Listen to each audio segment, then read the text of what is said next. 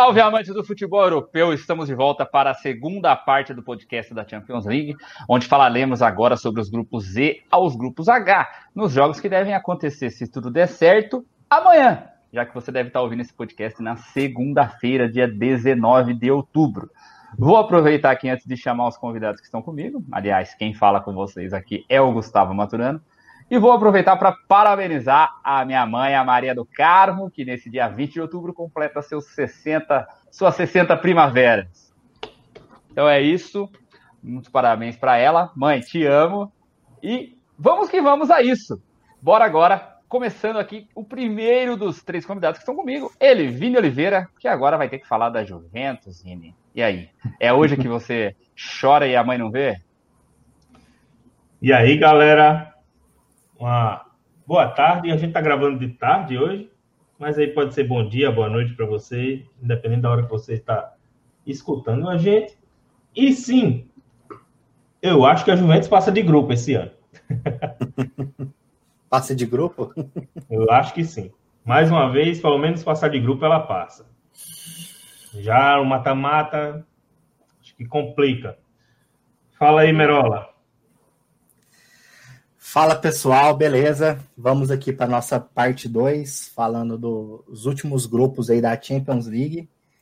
É, se tudo correr bem, né, Gustavo? Estamos recebendo notícias aí de campeonatos que estão sendo adiados. Esperamos que a Champions League não sofra interferência disso. E hoje vamos falar aí de grupos que tem dois ingleses aí. Fala, meus queridos. Matheus Eden aqui na área. Vamos aqui para terminar os outros quatro, quatro grupos que a gente fez o podcast semana passada. Feedback foi bem positivo. Vamos terminar aqui. Tomara que vocês gostem também. É, a gente até, eu e o Vini, a gente estava pregando uma peça aqui, tanto no Matheus Eden quanto no Marcos Merola. A gente falou para eles que ia para vídeo no YouTube também. Aí o Marcos até tomou banho, tinha uns três dias que ele não tomava banho, ele estava pintando cabelinho, tudo mais aqui. E o Matheus veio agora, botou de plano de fundo ali, querendo fazer merchan para a marca dele, que eu não vou nem falar agora em protesto. Matheus é, é é brincadeira, é a Target Bet aí. Sigam no Instagram lá também, que esses caras aí, eles, nossa, conheço há muitos anos e botam a mão no fogo por eles. Galera honesta, transparente, profissional. Mas seguinte, falando aqui, é, antes da gente saber mesmo se, como é que vai ser, porque tá, as coisas estão voltando a ficar é, nebulosas lá na Europa, né? Está rolando uma segunda onda de Covid. Portugal já declarou estado de calamidade pública. A Inglaterra desde o final de semana passado, Manchester já está em lockdown. Nesta quinta, Liverpool decretou lockdown. No sábado, Londres entra em lockdown. Então as coisas estão voltando a piorar para os lados de lá. Gales fechou a fronteira com alguns pontos específicos da Inglaterra, onde são, estão mais críticos de casos.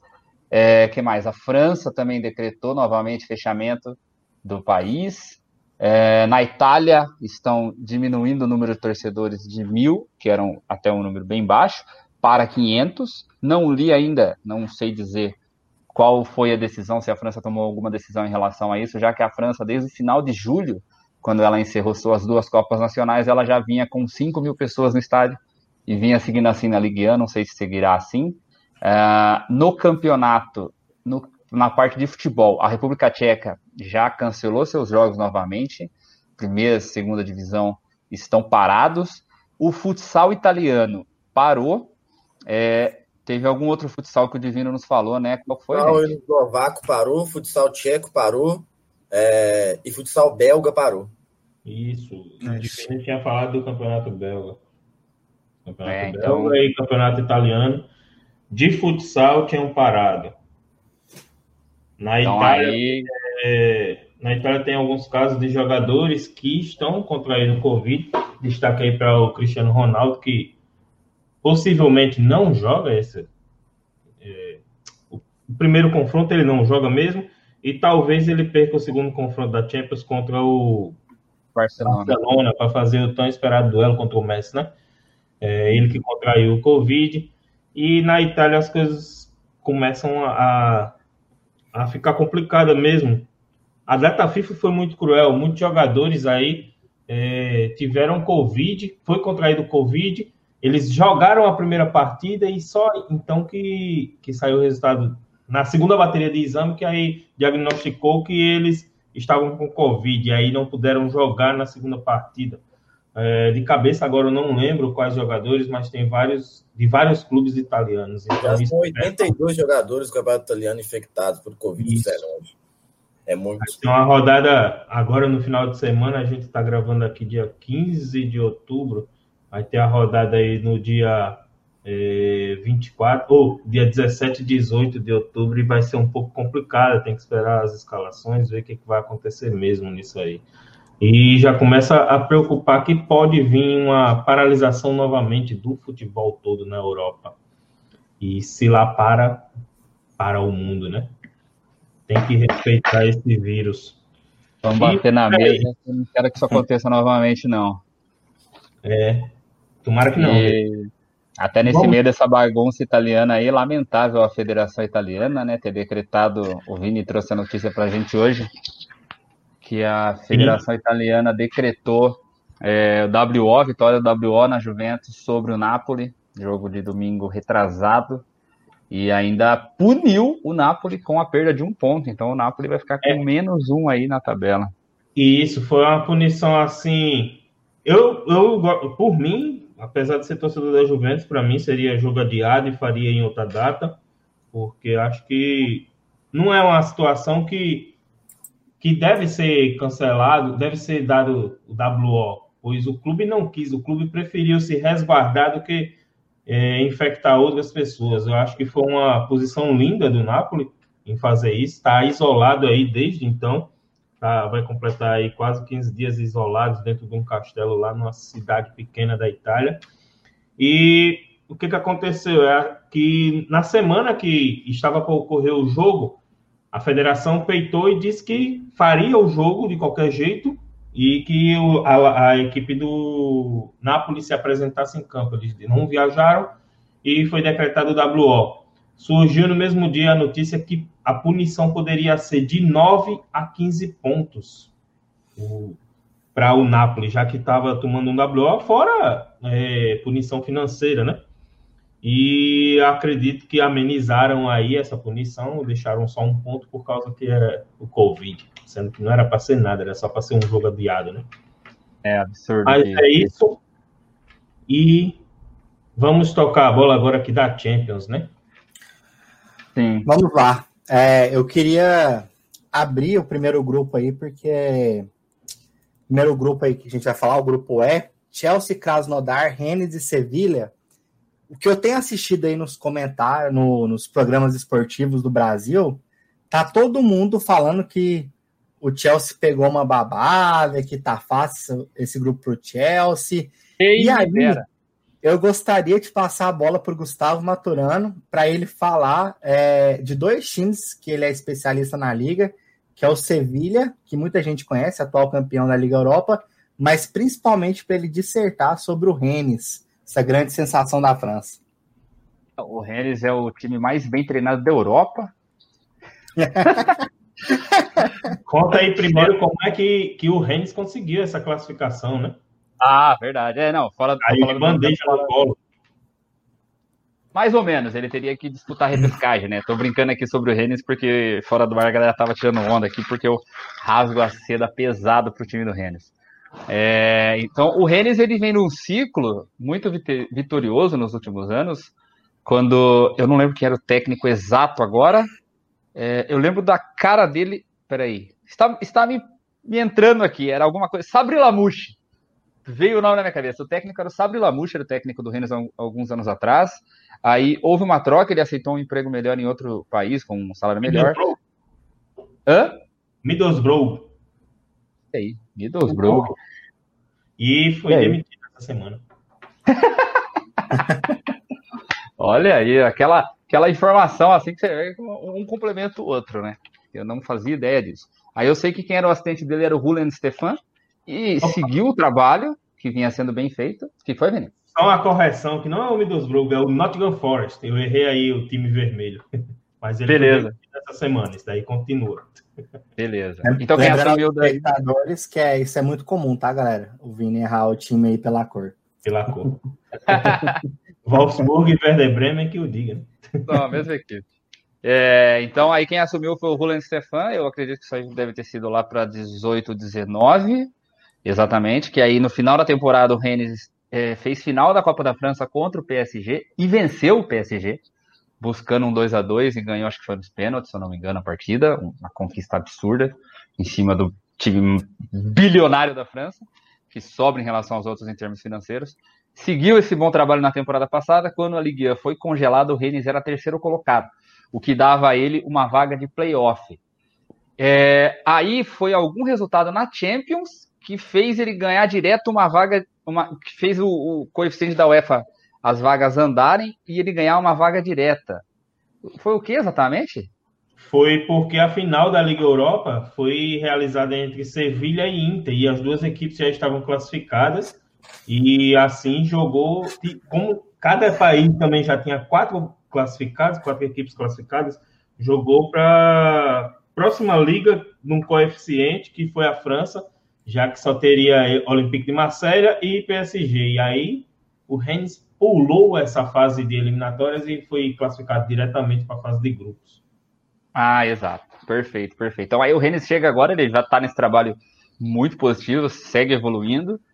Perdeu algumas peças agora, já foi vítima aí da, do mercado. O, o, último dia, acho que foi o, o, golpe mais duro que eles sofreram, que foi a perda do ponta deles, o Rafinha, que é um jogador habilidoso, canhoto, e aí pode vir a fazer falta, porque os outros que eles possuem, os outros pontas, o Terrier, o outro jogador que tá me fugindo o nome, que veio do Angers na temporada passada e joga pela ponta também, eles não têm a mesma habilidade que o Rafinha tem. E eles perderam também o goleiro, o Eduardo Mandi, mas eu não, esse eu não acho que é um peso assim tão difícil de ser substituído, porque eu não acho que ele é um jogador acima da média, um, jogador, um goleiro difícil de você encontrar alguém ao mesmo nível de reposição, não acho isso. Tanto que o atual goleiro, o Salim, vem segurando muito bem a, a, o Rojão ali, ele já é bem veterano, 36 anos, e eles trouxeram o Gomes, um outro goleiro veio do Dijon, veio nessa temporada também, aí talvez com uma expectativa maior de ser o substituto do Eduardo Mandi, que foi para o Chelsea. Eduardo Mandi que só ficou um ano no Rennes, inclusive, ele era do estado em Rennes antes. E aí, basicamente, esse é o Rennes que vem agora, é um time bem competente para mim, acho que vai dar um jogo, vai ser muito bom os jogos com o Chelsea e com o Sevilla, acho que serão jogos muito iguais aí. São três times, na minha visão, muito capazes e com é, muita força ofensiva, né? É, e aí o Krasnodar, ele talvez fique um pouco para trás, ainda que ele tenha jogadores interessantes, como o Cabelá, que já jogou na França. Tem o menino que era do Feyenoord, vocês lembram o nome? Tá me fugindo o nome de todo mundo hoje. Tony Vilhena. Vilhena, isso aí, valeu, Vini. Tem o Vilhena, é, tem o Olson, que é da seleção. da França. Hum. Tem dois jogadores que chegaram, que é do futebol italiano, é o Dalbert, que era do, da Inter, e o Rugani, zagueiro da Juventus, foram por empréstimo, aí adquirido. Acho que porque vão jogar Champions, os times estavam é, estão enxugando o elenco. Saíram por empréstimo e possivelmente é, obrigação de compra. Não está a obrigação, mas pode ter a, a, primeira opção por comprar os dois. Fica com o Rennes no final da temporada, final do contrato, né? E o que, que, eu posso dizer? Que o Dalbé é um lateral que apoia muito aí. Ele jogou muito bem, ele estava emprestado na temporada passada pela Fiorentina. E o Rugani é um zagueiro que se esperou muito dele e passaram-se os anos e ele não conseguiu atingir o nível que ele era esperado. Ele é um zagueiro bom, não consigo dizer que ele é ruim, mas também não consigo dizer que ele é acima da média. Então é mediano. Acho Dependendo que o nível do francês, que tem, ele deve ser muito bom. Titular. Né? Acho que pro nível do francês. Tem Marcos Berg no ataque também, sueco conhecido aí. Oh. Parceiro de anos do Brunovic aí no ataque da Suécia. É, Fez até uns gols na Copa, salvo engano, na Alemanha. Três, três. Então, três dos jogadores, né? Três dos jogadores do Krasnodar são titulares da seleção da Suécia, né? O Berg, o Olson e o, Cla e o Victor Claesson. Sim. Não é um time ruim, não. É, eu só tenho duas certezas nesse grupo. Eu acho que todos os jogos vão ter pelo menos dois gols. Eu acho que é over um e meio em tudo. E minha segunda certeza é que o Krasnodar não consegue passar de fase. Acho que é o único time que não consegue ficar entre os dois. Nem três, nem terceiro. Acho que. terceiro, talvez Bilinski ali. É, provável que ele fique em último mesmo, é verdade. Acho que não. É, ele tá. Ele não tá muito bem, não é o Krasnodar de outras temporadas. Ele tá bem abaixo aí da, do que sempre apresentava. Porque ele, ele geralmente, agora nesses últimos 10 anos, volta e meia ele tá aparecendo na, na Champions ou Liga Europa, no mínimo. Mas eu acho que ele chega um pouquinho mais fraco esse ano, mais. É, mais na mesma do que ele é, né?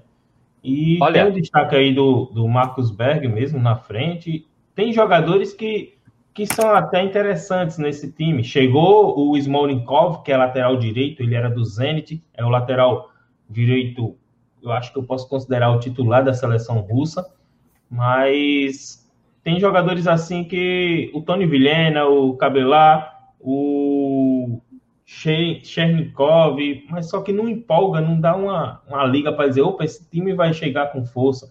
Ele tem apenas bons nomes que em outros é. clubes eles apoiariam muito bem, tá? É. É, seriam bons reservas para suprir alguma ausência ou entrar num, num durante o jogo, mas o todos eles juntos o Cabelar é, seria titular para dizer dizer que são vão fazer alguma coisa grande aí né, no grupo. É, não, o Cabelar eu não acho que ele seria reserva, não. Acho que não seria titular, talvez só no PSG. Na França, acho que ele seria titular em qualquer outro clube. Talvez até no PSG, que PSG, às vezes, o Draxler é titular, então o nível ali de corte não é muito alto. É, é, é um time bom mesmo, mas a, a, dinâmica de jogo parece que nem sempre compensa, né? Deixa eu só, antes de eu passar a bola para o Marcos Merola aqui, é, houveram movimentações de, lá no último dia da janela, né? E a gente está vendo mais agora quando a rodada está chegando. A gente estava mais focado na data FIFA aí nessa última semana. E aí eu tô vendo aqui que o Rennes contratou o Jeremy Doku, do Anderlecht, garoto de 18 anos, que já está sendo convocado para a seleção da Bélgica, veio exatamente para a vaga do Rafinha. Eles pagaram até mais caro do que foi a venda do Rafinha para o Leeds. Então, o Rennes foi muito esperto, foi muito rápido em relação a recompor os pontos que ele perdeu.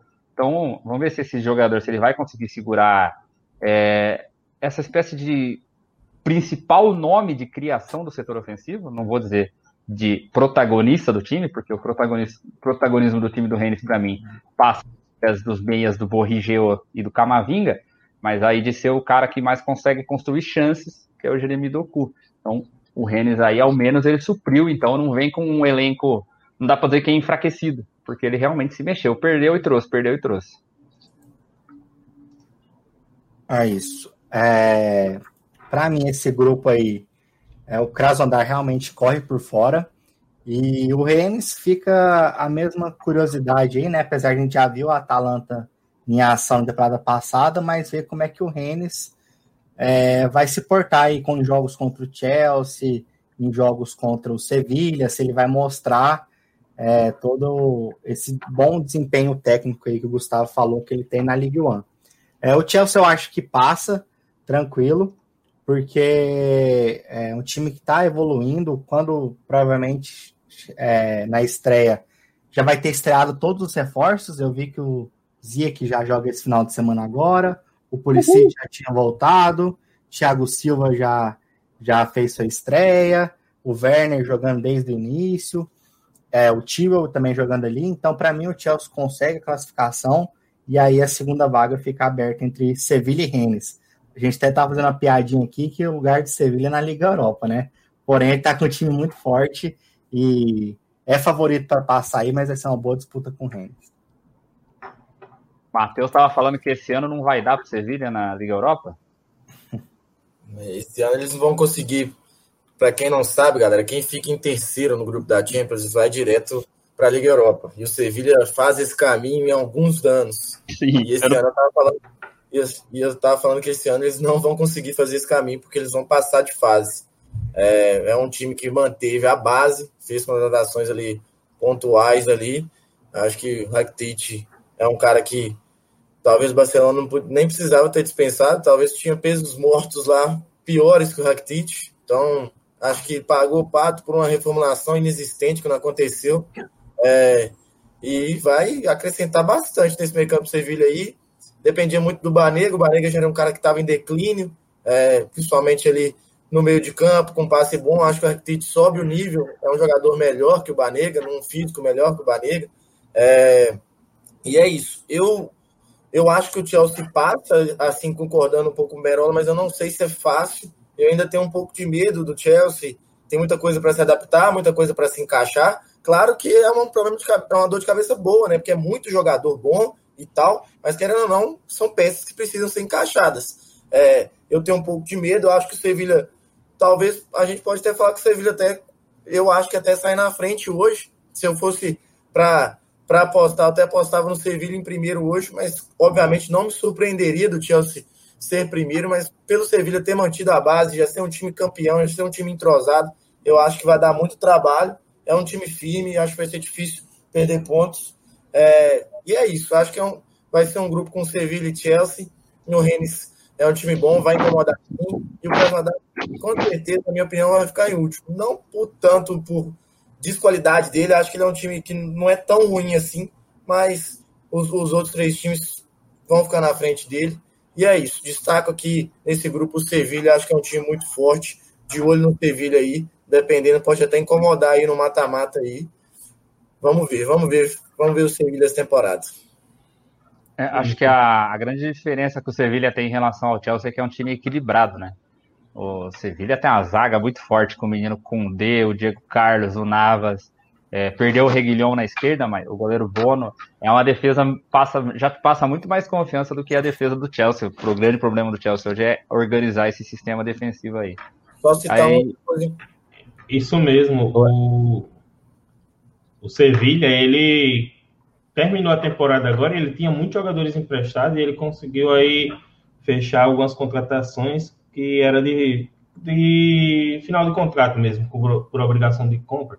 É o Susso, que é o ponta direito do Milan, o goleiro Bono agora foi comprado efetivamente, o Rakitic que chegou, que o, o Matheus já avisou, contrataram um zagueiro, que é o Karim Rekik, que é do Hertha Berlim, é um zagueiro mediano, vai ser reserva do Condé, do Carlos do Condé, é mesmo. E também para suprir aí, tentar suprir a saída do Reguilhon, que era emprestado do Real Madrid, contrataram o Marcos Acunha, ele que é um meio-campo aberto que faz a lateral, tanto era fazia no Sporting de Portugal como na seleção argentina. Ele que agora disputa a vaga de lateral com o Talhafico na seleção. Então, acho que o Marcos Acunha pode ser essa válvula aí para ser o, o, lateral esquerdo mesmo do Sevilha. E o Rakitic vai suprir muito bem a ausência do Weber Banega. Eu acredito que sim. Acho que o Acunha vem para ser aquele cara para jogar em todas as posições ali da esquerda. Na Argentina, com ele tem até jogado de meia para a esquerda às vezes, na, naquele Brasil e Argentina, no último, foi ele jogou bem aberto, teve, incomodou bastante o Daniel Alves ali.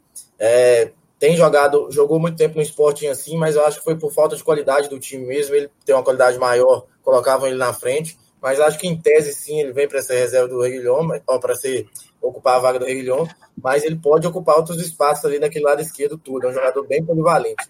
Uma coisa que eu queria destacar do Sevilha é que parece estar sendo um time que está ficando inserido entre os grandes mesmo, principalmente da Espanha e da Europa, porque ele conseguiu segurar o Condé.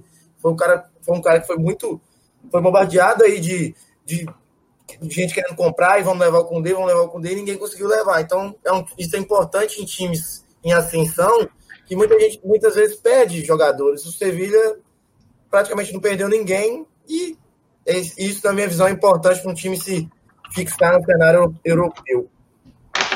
É, inclusive, no, quando a gente gravou, falando da, do início de temporada na Espanha, é, eu falei que o Sevilha é o clube que tem o melhor trabalho de longo prazo na Espanha hoje em dia. Ah, é ano a ano, evolução, segurando, que nem nessa início dessa temporada parecia que ia ser preocupante com as saídas do Banega e do Reguilhon, mas eles trouxeram nomes muito interessantes, apostaram aqui do Oscar Rodrigues, que é menino da base do Real Madrid, que na temporada passada conseguiu se destacar pelo Leganês, acho que dá para dizer assim, fez nove gols em 30 jogos pelo Leganês. O Leganês foi rebaixado, o Leganês deve ter feito 30 gols na temporada. Então, o Oscar Rodrigues deve ter feito ali entre um terço e um quarto dos gols que o Leganés conseguiu produzir.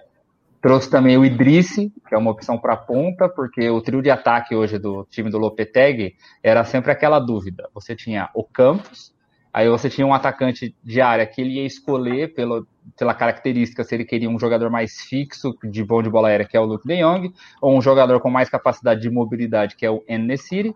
E, é, e o terceiro sempre ficava na incógnita, não se sabia quem era o melhor para jogar na direita. Às vezes jogava o Sussa, às vezes jogava o Munir, e nenhum dos dois conseguiu é, se efetivar como titular indiscutível pelos desempenhos demonstrados. E aí a chegada do Idris acho que é muito interessante nesse aspecto. E vale destacar também a vinda do Carlos Fernandes, que estava na temporada passada no Granada, Granada que fez uma ótima temporada e foi para a Liga Europa. Ele conseguiu chegar até os grupos, até passando pelas fases prévias. Acho que é a primeira vez que o Granada vai disputar competição internacional, não, não tenho certeza. E ele, se, ele foi um dos jogadores que mais se destacou nessa campanha do Granada, junto com o Darwin Maches, do o venezuelano, e o Roberto Soldado, já o atacante veterano, e aí mais uma opção para o setor de frente. Acho até que o, quem ficou no elenco aqui, o Franco Vasquez, dá para dizer que é bem dispensável. Acho que ele, vai ter pouquíssimo espaço pelo elenco que o Sevilha construiu para essa temporada aqui. Isso mesmo. É, sobre o Sevilha segurar o Condé, isso daí tem muito da mão do diretor técnico, Ramon Monti Rodrigues. Ele que monta esse elenco, vem montando esse elenco aí desde o final da temporada passada, em 2019. Montou, deu resultado que foi o título aí da Europa League. Ramon Monti Rodrigues é o mesmo diretor técnico de quando o Sevilha conquistou os outros títulos da Liga Europa, ali quando tinha Luiz Fabiano, Canutê, Sérgio Ramos, Daniel Alves, e sempre tinha essa busca por jogadores e ele conseguia, de alguma forma, é, evitar essas vendas. O Luiz Fabiano era muito desejado aí em vários clubes e chega, chegou um momento que o, o ambiente era tão bom que o Luiz Fabiano ele dizia que não, ele rejeitava as propostas para ficar no Sevilha. O Sérgio Ramos, quando foi vendido para o, o Real Madrid, eu acho que foi a pedido do Luxemburgo, não é isso? E hum. foi uma venda muito alta, só venderam por causa disso.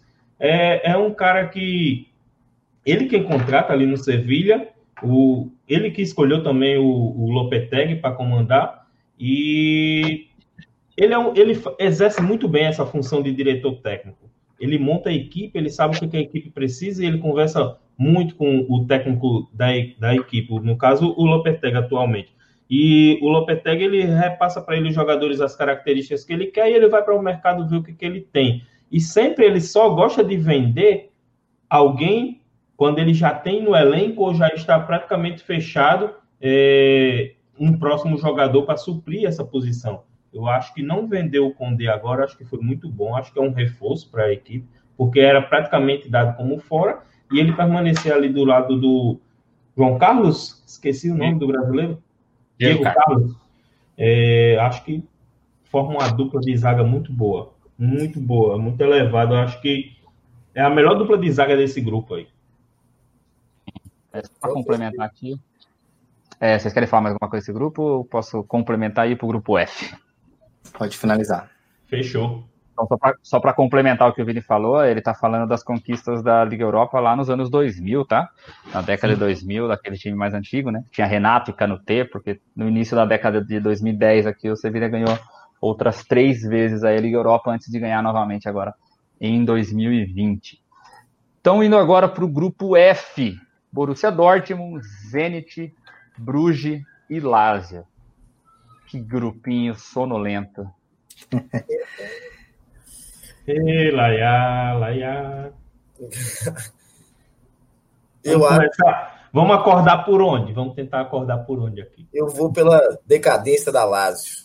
Vou começar aqui. Time que foi bem temporada passada no italiano. Teve aí o chuteira de ouro aí dentro do seu elenco. Acho que a Lazio vem com uma temporada um pouco mais abaixo do que ela fez temporada passada. Acho que ela não vai conseguir repetir o que ela conseguiu, principalmente no campeonato italiano, que agora cada vez, cada ano é mais forte. Então acredito que a Lazio tem problemas também de elenco, por exemplo, jogadores que é, foram peça-chave foram peça-chave temporada passada, não sei se conseguem repetir o que fizeram. Imóvel, eu não sei se vai conseguir fazer 50 gols igual ele fez, porque acho que ele não é dos mais técnicos, por exemplo, até na Itália tem jogadores melhores que ele. Acho que o Belotti, que encostado no Torino lá, é melhor que ele, merece até chance mais que ele.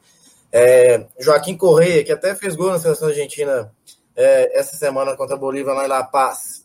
Acredito que ele também já fez gol em final de, de, de Copa Itália. É, acredito que não vai conseguir contribuir tanto, tanto mais. Luiz Alberto, que era um cara que não dava certo em lugar nenhum na carreira, rodou, rodou, parou e não dava certo. O cara foi encostado, encostado, fez uma temporada ótima, temporada passada.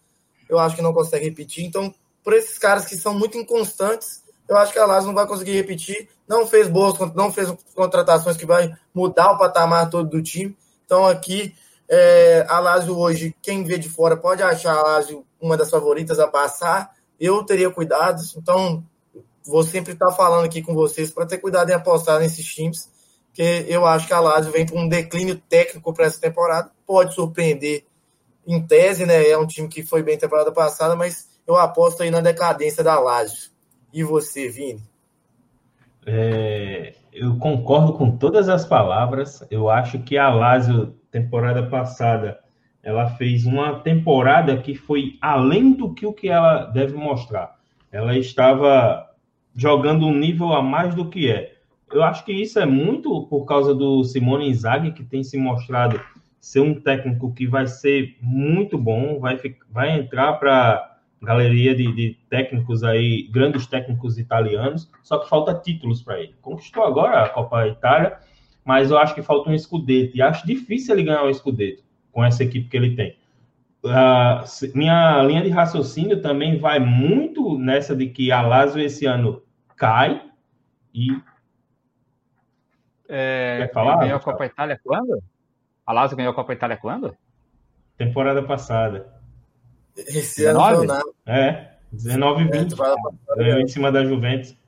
Não, 19 e 20 foi o Napoli. Opa, foi o Napoli, é mesmo. Confundi aí. Confusão de azul, né, Merola? Foi um ano ah. antes. Foi um ano antes, 18 e 19. Caraca. Beleza. Mas, é...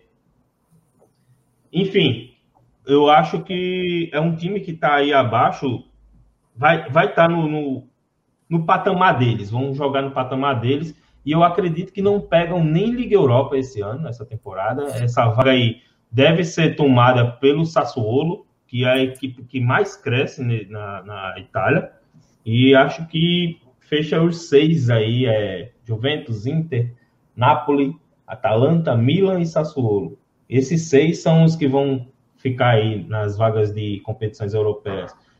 E Immobile, cara, para mim é um atacante muito estimado, muito, não era nem para ser convocado pela seleção, mas o cara tá fazendo gol, a maioria foi de pênalti, mas não me passa confiança para ser um jogador decisivo e a nível continental, então não, credencio nada contratações que chegaram. Poxa, chegou Andréas Pereira, o brasileiro belga lá, que Marcos até abriu o sorrisão agora que ele se livrou desse jogador da liga dele no Manchester. Para mim é, é, fraco. Não vai, talvez, deve entrar aí por não ter muitas opções na Lazio. Na frente a gente só tem o Correia e o Caicedo para fazer dupla com o, o Immobile. E chegou o Muriqui, que veio do Fenerbahçe. Cara, não, não vejo grande coisa nisso daí também. E para ser um bom reserva, chegou o Reina, que gosta de estar lá pela Itália. Eu acho que é isso. A Lazio não. Olhando aqui o grupo, ela fica à frente do Clube Bruxo, então, e fica atrás do Zenit. O Dortmund, acho que tem obrigação nesse grupo. Eu acho é, que é isso. A Lazio pega a Liga Europa aí. Impressionantemente, eu acho que o, do, o Borussia sobra nesse grupo. Até, até trava a boca falando isso, porque é um time complicado de cravar esse tipo de coisa. Dá mas... até medo de falar isso, né, Matheus? Porque ele vai lá e faz uma merda e não, não crava. Exatamente. Mas, assim, eu acho que a Lazio briga com o Zenit, sim. Talvez a gente rebaixou demais o nível da Lazio. Ele tem, eles praticam um futebol legal. Mas, assim, tem as peças que eu acho que não vão corresponder. É, o Zenit tem jogadores bons. É, tem os caras lá que estão já são antigos lá, o grandalhão de Zuba, mete gol, muito gol em Champions já, já lá. O destaque do time, para mim, o iraniano Asmun, fez muito sucesso na Holanda antes, né, Gustavo? Joga muito, joga bem. Acho que ele já era para ter dado esse saltinho aí de Europa, podia ter pegado algum campeonato melhor já. É, tem jogadores brasileiros lá. O Wendel chegou agora. O Wendel, para quem é torcedor do Fluminense, estava no esporte. Tem o Malcolm, que é muito bom jogador também. Se queimou um pouco naquela transação com o Barcelona e tal, mas querendo ou não, é muito bom jogador na minha visão. Tem o Douglas Santos, ex-Atlético Mineiro. É, Barrios, ex-Boca, é, jogou a final, a final da Libertadores e foi para lá. Então é um time que mescla com russos bons, e tem estrangeiros bons, então acho que é um time que pode incomodar muito essa Lazio. Acho que hoje pode estar até na frente da Lazio. E eu vou passar a bola para o Gustavo aqui falar um pouco mais do Borussia. É um time muito jovem, tem muito potencial, mas a gente sabe que pode escorregar. Acho que nesse grupo mantém a minha palavra que sobra, vai passar em primeiro com sobras, mas com muito cuidado. Fecha o Borussia para a gente aí, Gu. Só, é... só antes do Gustavo falar do Borussia, eu acho que a Lazio só conquista uma vaga para os playoffs se o Zenit tropeçar de novo nos próprios pés, como aconteceu na temporada passada, que ele era líder do grupo, chegou na última rodada com todo mundo com chance, ele terminou em quarto, nem conseguindo a Liga Europa. Eu acho que ele ganha do, do Bruges, ganha em casa da Lazio, deve conquistar um empate contra a Lazio na Itália, não sei se daí é um jogo que fica muito em aberto, e pode ser que em casa ele pontue contra o Borussia Dortmund. Já jogando lá na Alemanha, eu acho que é difícil para eles. Eu acho que se ele fizer as missões, os pontos que ele conquistar, os pontos que eles têm, ele tem chance, eu acho que, que classifica o Zenit.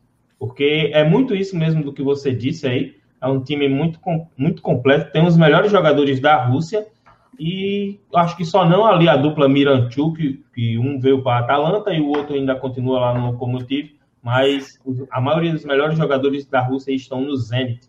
E é um destaque muito grande essa dupla de frente aí, o Dzuba e o Sardar Asmu. Asmu é um baita jogador, até na, acho que, na Champions, acho que na Champions passada o Zenit até ficou sem ele algumas rodadas, acho que ele se lesionou durante uma das partidas e fez uma falta gigantesca para o time. Eu lembro até, boa, boa recordação essa do ano passado, que era aquele grupo com Zenit, Lyon, Leipzig e Benfica, né? Foi uma, uma trocação de, de farpa ali, sangue para todo lado, ninguém conseguia sobrar, ninguém conseguia engatar uma sequência e desgarrar do grupo. Foi pois é. doideira é. mesmo. O Lyon aí, era o quarto colocado e, se tornou semifinalista. Semifinal, olha aí, caraca. E eu acho que foi ganhando do Leipzig na Alemanha ainda por 2 a 0 Coisa assim. Aí só completando aqui que eu tô vendo o elenco do Zenit que o Matheus estava falando, tô vendo que na defesa agora eles trouxeram o Lovren, né, do Liverpool, e tem junto dele o Rakits, que é uma dupla de zaga que a mim parece ser bem sólida, apesar de lenta. Rakits que já passou no Shakhtar Donetsk e já jogou também no Barcelona. Na lateral direita, o Karavaev é um grande destaque para mim, ele é titular da seleção russa, hoje é um lateral que apoia demais, eu conheci ele no Vitesse, foi onde eu tive mais contato com esse jogador, ele atuava na Holanda por alguns anos. E o Driussi também, que é um jogador aí que é, foi campeão da, da, Libertadores pelo River, é isso? Sim. Sim. Fecha esse time, é um time realmente bem interessante, esse time do Zenit. Acho que vai ser uma trocação franca com a Lazio. O Borussia realmente parece ser o time mais destacado aqui, não é um time que... É, esse grupo, ele parece todos times medianos, né? Aí eu diria que o Borussia é um mediano bom, a Lazio e o Zenit são medianos e o Bruges é um mediano ruim. Acho que a diferença de nível entre eles é, é mais ou menos por aí. Ou nem mediano ruim é, é pior que isso. um, de, destaque negativo aí para o Zenit é por parte da sua torcida. Não só do Zenit, mas a Rússia em si ela é muito racista. E a sua torcida é racista com seus jogadores negros. O Malcolm chegou lá, sofreu. O Vilmar Barros, que é colombiano, chegou lá, sofreu o racismo. E agora chegou o Wendel, ex-Fluminense, Sporting, e, poxa, o cara foi apresentado e a torcida abriu uma, uma, uma faixa dizendo que jogadores negros não é para jogar no grupo, no, no time. Porra, que recepção, hein? É lamentável.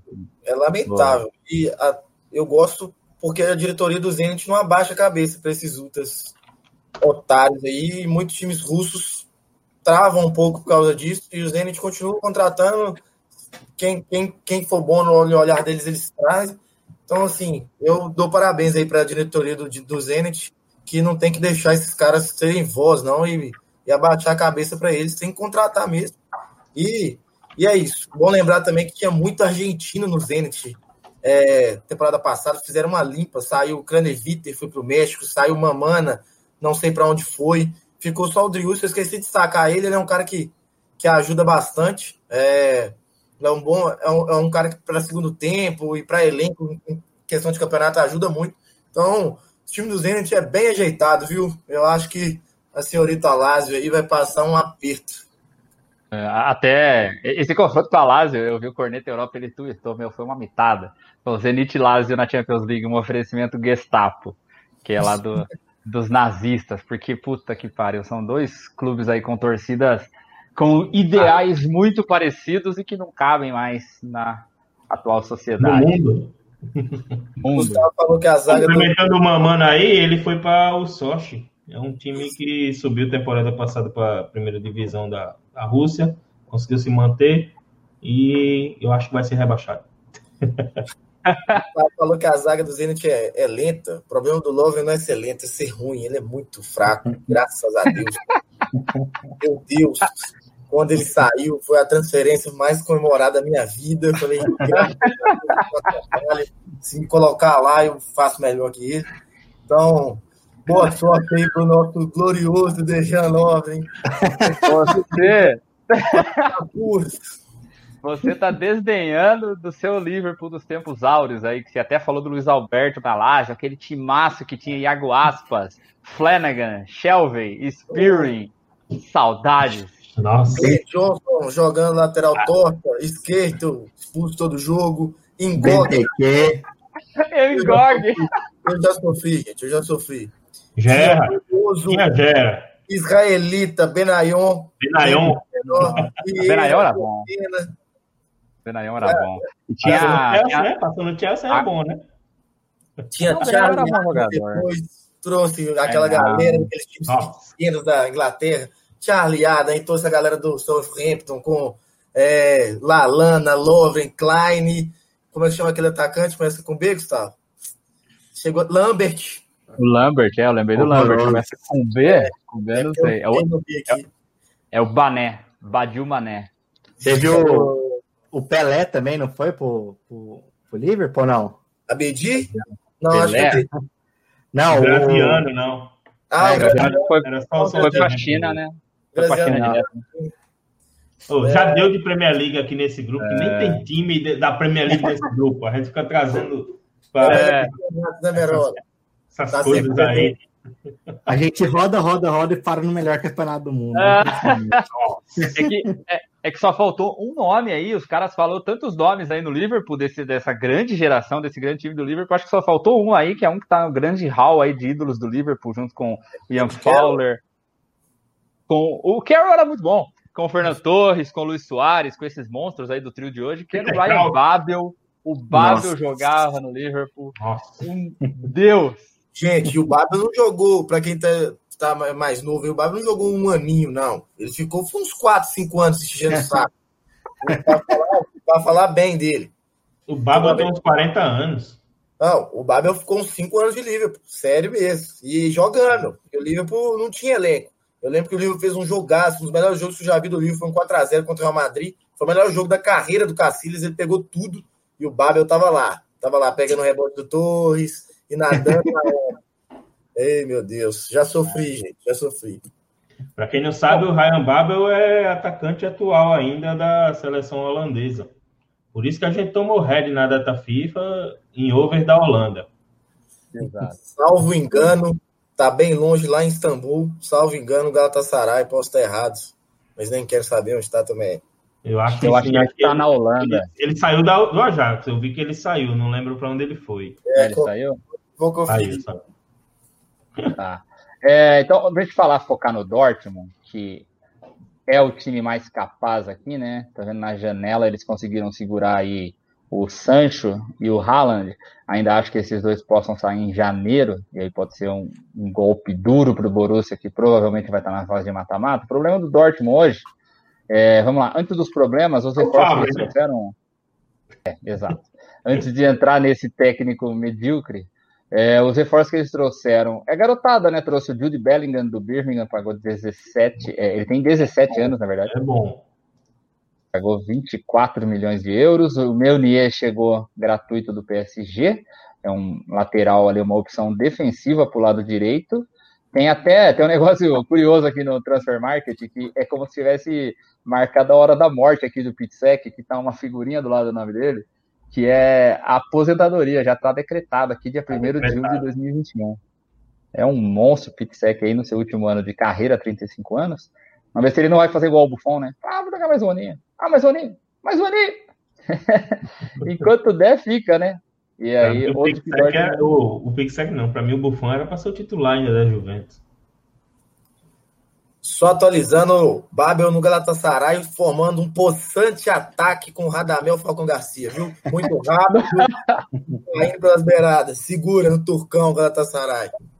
É a juventude aí. Explica porque e o Galatasaray não pega mais competições europeias. Olha aí. É, o Galatasaray tá num momento bem ruim. Falcão, ah, desculpa, viu, Falcão? Mas hoje não dá mais. Tá, fundou junto com o Fenerbahçe. É, e o último que o, o Dortmund trouxe aqui é o Reinier, emprestado do Real Madrid, jogador do Flamengo, né? Esse Flamengo, 18 anos. Então, é um Borussia que manteve todo o time que já possuía na temporada passada, não perdeu ninguém importante.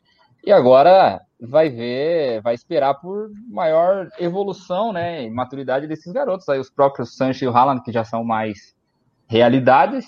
O Giovanni Reina, que na temporada passada aí já começou a ter seus primeiros, suas primeiras chances com o time, tem 17 anos.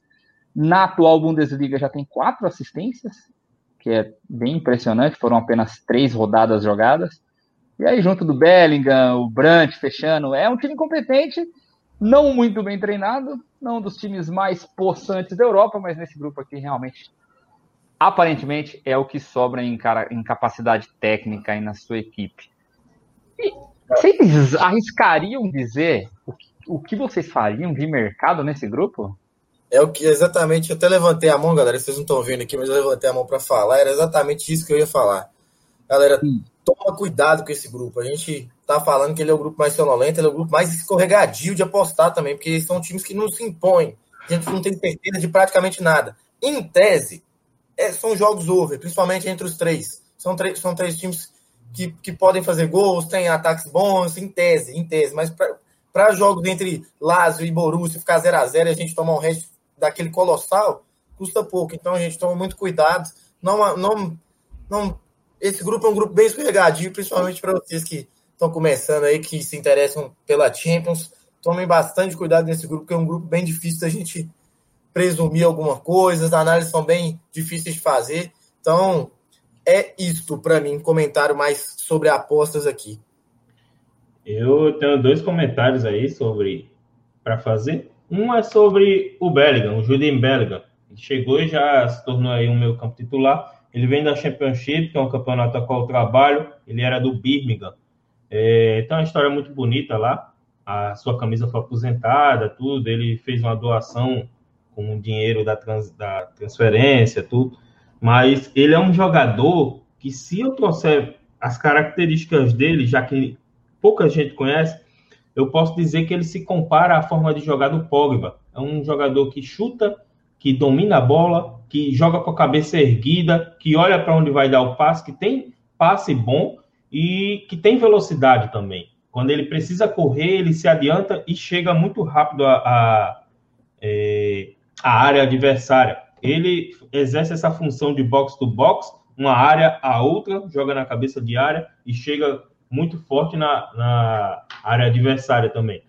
E o outro comentário que eu ia fazer seria as minhas apostas. Eu acho que eu vou repetir o que eu fiz na temporada passada. É, seis jogos apostando contra o Clube Bruges. De, é, pegando ali linhas de handicap menos um, menos um e 25 e até menos um e meio dependendo do que vai ser ofertado. Eu acredito que o Bruges vai ter seis derrotas diante desses adversários. Olhando as odds aqui, só olhei na 365, galera. É, Borussia para ser líder do grupo, 1,72. Assim, eu vejo um pouco de valor. Não atole, mas assim, para quem gosta de fazer uma, uma combinadinha, uma dupla, fazer um longo prazo aí, eu gosto. E talvez gosto de ir essa aqui um pouquinho mais para meia unidade, para o Zenit classificar a 2,10. Eu acho que pode ter um certo valor, mas no mais, é o que eu falei. Tome muito cuidado com as apostas nesse grupo, que são todas bem, bem difíceis. Mesmo essa do Borussia, que a gente falou que tem cara de sobrar no grupo, é o que a gente falou. Para ficar em último também é o Borussia, viu, gente? É o Borussia. É, não, é, eu acho que dessas duas betas que você passou aí, Matheus, de Zenit classificar e Borussia para classificar em primeiro, eu acho que eu fico com o Zenit classificar. Eu acho que seria difícil ele tropeçar de novo nas próprias pernas. E, poxa, esse Borussia ainda não me passa a confiança de, caramba, ele vai ser líder do grupo. É. Mas só que aí quando você olha os adversários, a Lazio não vai conseguir ser líder, o Zenit não vai conseguir ser líder. Aí gera essa dúvida, mas só que tem do outro lado a dúvida. O Borussia também não vai conseguir ser líder. Ele vai ser líder porque ninguém quer ser líder. É tipo assim. É o grupo que vai sobrar no colo de alguém, né? É. Se essa odd um pouquinho maior, tinha um pouquinho mais de valor. Em 72 é um pouco um pouquinho aí, Se eu pra fosse quem... escolher agora, eu, eu apostaria, eu não vou indicar, mas se tivesse que escolher, eu acho que seria o Zenit para classificar. Que acho que depende muito dele, de não classificar.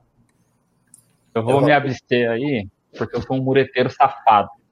Para quem pega em casa, olha o time do Borussia no papel, vê o tanto de qualidade individual que tem, vai ter uma impressão que esse time deveria, a gente não deveria ter tanta dúvidas em relação a ele.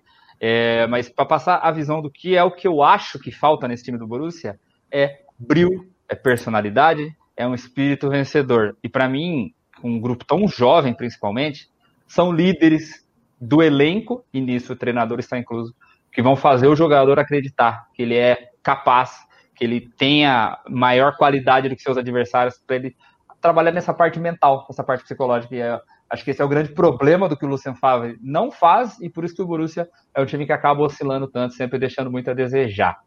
É, só para fechar aqui, o Bruges, eu estou repaginando os, os estados dele na temporada passada na Champions. Ele estava no grupo do PSG, Real Madrid e Galatasaray.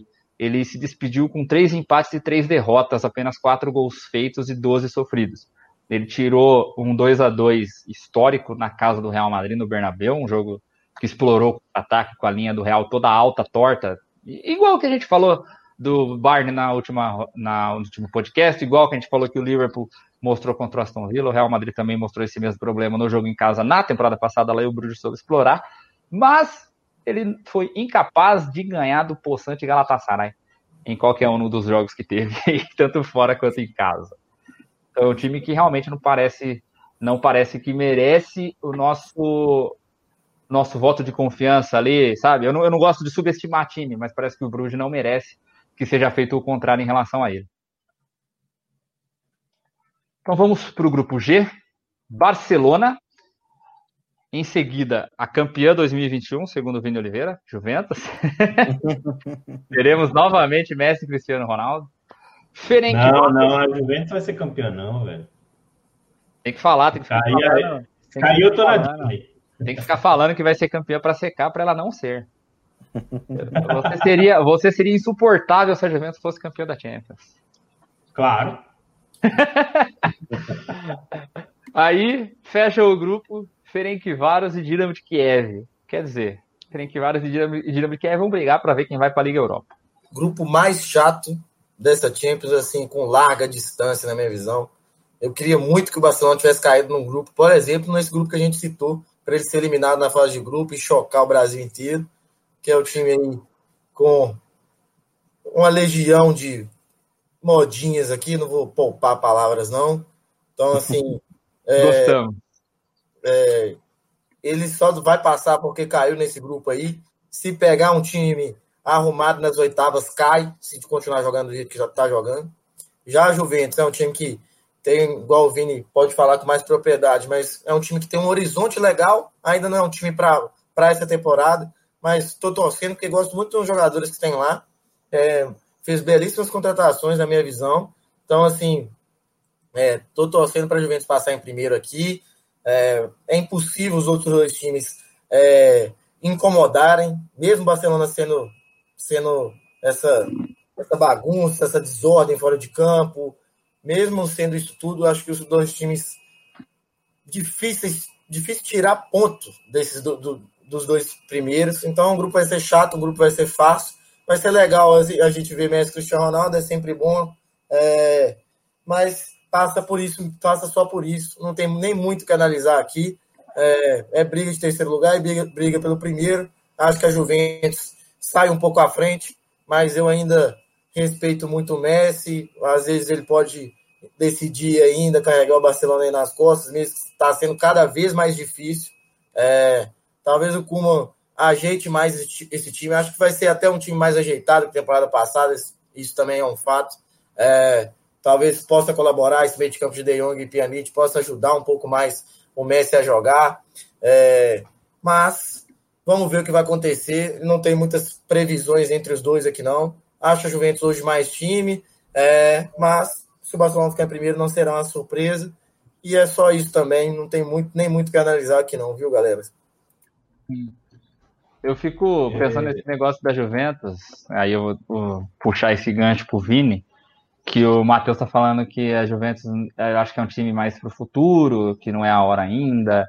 E eu fico me pensando quando que é o futuro da Juventus, porque eu lembro da Juventus lá de Tevez e Morata, fez a final em 2014 contra o Barcelona. 15 contra o Barcelona, né? 14 foi Real e Atlético. 15 contra o Barcelona. Aquela Juventus me parecia estar num caminho e ali eu já sentia um auge e eu sentia que não era o pico ainda, eu sentia que havia evolução. Mas a temporada seguinte aí era comandada pelo Alegre, sempre gostei muito dele pelo estilo ofensivo que ele tinha, mas aí na temporada seguinte ele meio que quis tentar fazer diferente para ver se ia dar resultado. Eu acho que foi um erro muito grande dele, que a Juventus começou a jogar mais para trás. E parece que desde então a Juventus está andando em círculos e não conseguindo voltar nem ao nível de 2015 e nem chegar perto dele.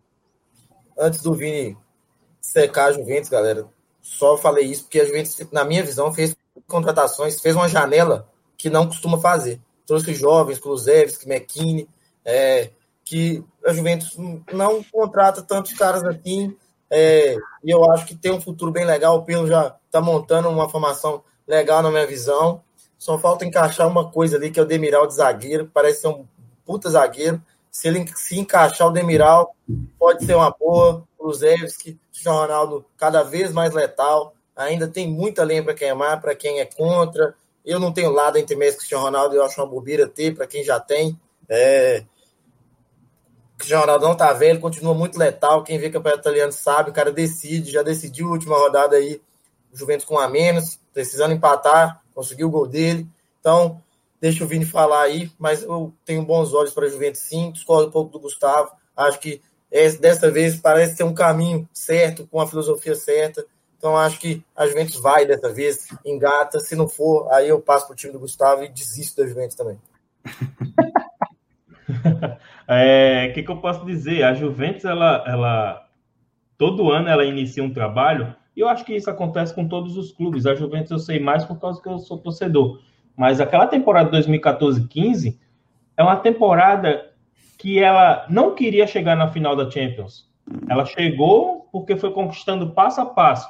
Ela tinha a obrigação de ganhar o campeonato italiano e no ano seguinte disputar para chegar à final da Champions, que seria 15-16.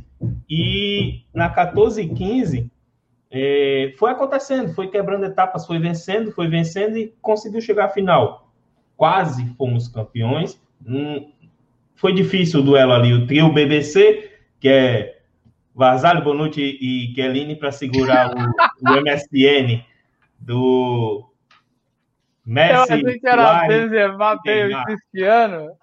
Ah, o trio BBC agora. real é Bonucci, Varzalho e Chiellini, velho. Bota mais um B aí do Buffon. Ai, beleza. Mas, enfim, falando da atual Juventus, eh, Falando ainda não, voltar um pouquinho aqui alguns anos. O que, que aconteceu? Depois desse ano, a Juventus achou que conseguiria chegar a outro final. Chegou, jogou contra o Real e foi daí que desandou, porque nesse ano, tinha jogadores que estavam rachando o elenco. Daniel Alves foi um deles. E quem gosta de Daniel Alves, eu não, nunca gostei e sou crítico dele. Para mim, ele é um lateral excepcional, mas só que ele rachou o elenco da Juventus ali. Junto a ele entrou o Bonucci, que é um jogador meio mascarado, que em seguida foram os dois dispensados pela Juventus. Foram dispensados, só que para o mundo em si foram contra, comprados por outros clubes, que foi o PSG e o Milan, mas a Juventus ela tem uma uma história ali de que se você é contra o grupo, você vaza. E para o Bonucci voltar, ele teve que pedir desculpa a todo mundo ali que estava envolvido. Teve um. Afinal, foi uma briga no vestiário em si, no intervalo, teve briga lá, é por isso que se perdeu ali no jogo em si, porque ela fez um primeiro tempo muito bom. Não estou tirando o mérito do Real Madrid, não estou tirando o mérito, mas isso aconteceu e pouca gente sabe.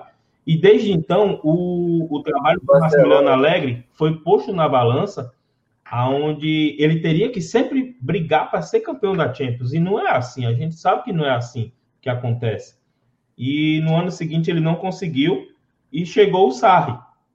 E para mim foi um, um, foi uma incógnita e que, poxa, agora que estourou a bomba do Sarri, porque teve uma bomba em si, o Sarri é um anti-Juventus, ele foi trabalhar lá, a Juventus deu um título para ele agora do italiano, porque foi dado e estourou a bomba aí. Muita gente não sabe.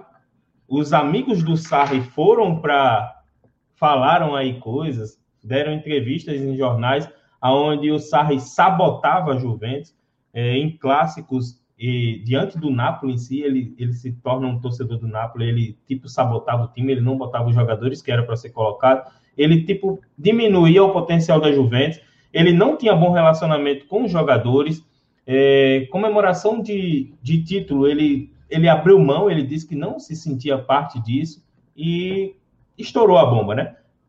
criamos aí uma grande expectativa com a chegada do Pirlo, porque ele sim, ele tem identificação com o clube, ele se mostra ser um técnico muito promissor, só que eu lanço a dúvida ainda porque ele ainda não tem nada, ele não apresentou nada na carreira, então eu não posso falar, chegar aqui e dizer para vocês que, poxa, o trabalho do Pirlo vai ser excepcional. Ele dá indícios que sim, porque ele muda a forma que a Juventus vem jogar, desde Antônio Conte, Alegre, Sarri, é uma Juventus que vai querer sempre ter a posse de bola, isso daí já tinha, mas só que a posse de bola ofensiva, sempre procurando o gol, sempre procurando marcar mais gol, que lembra um pouquinho do que a Atalanta está mostrando.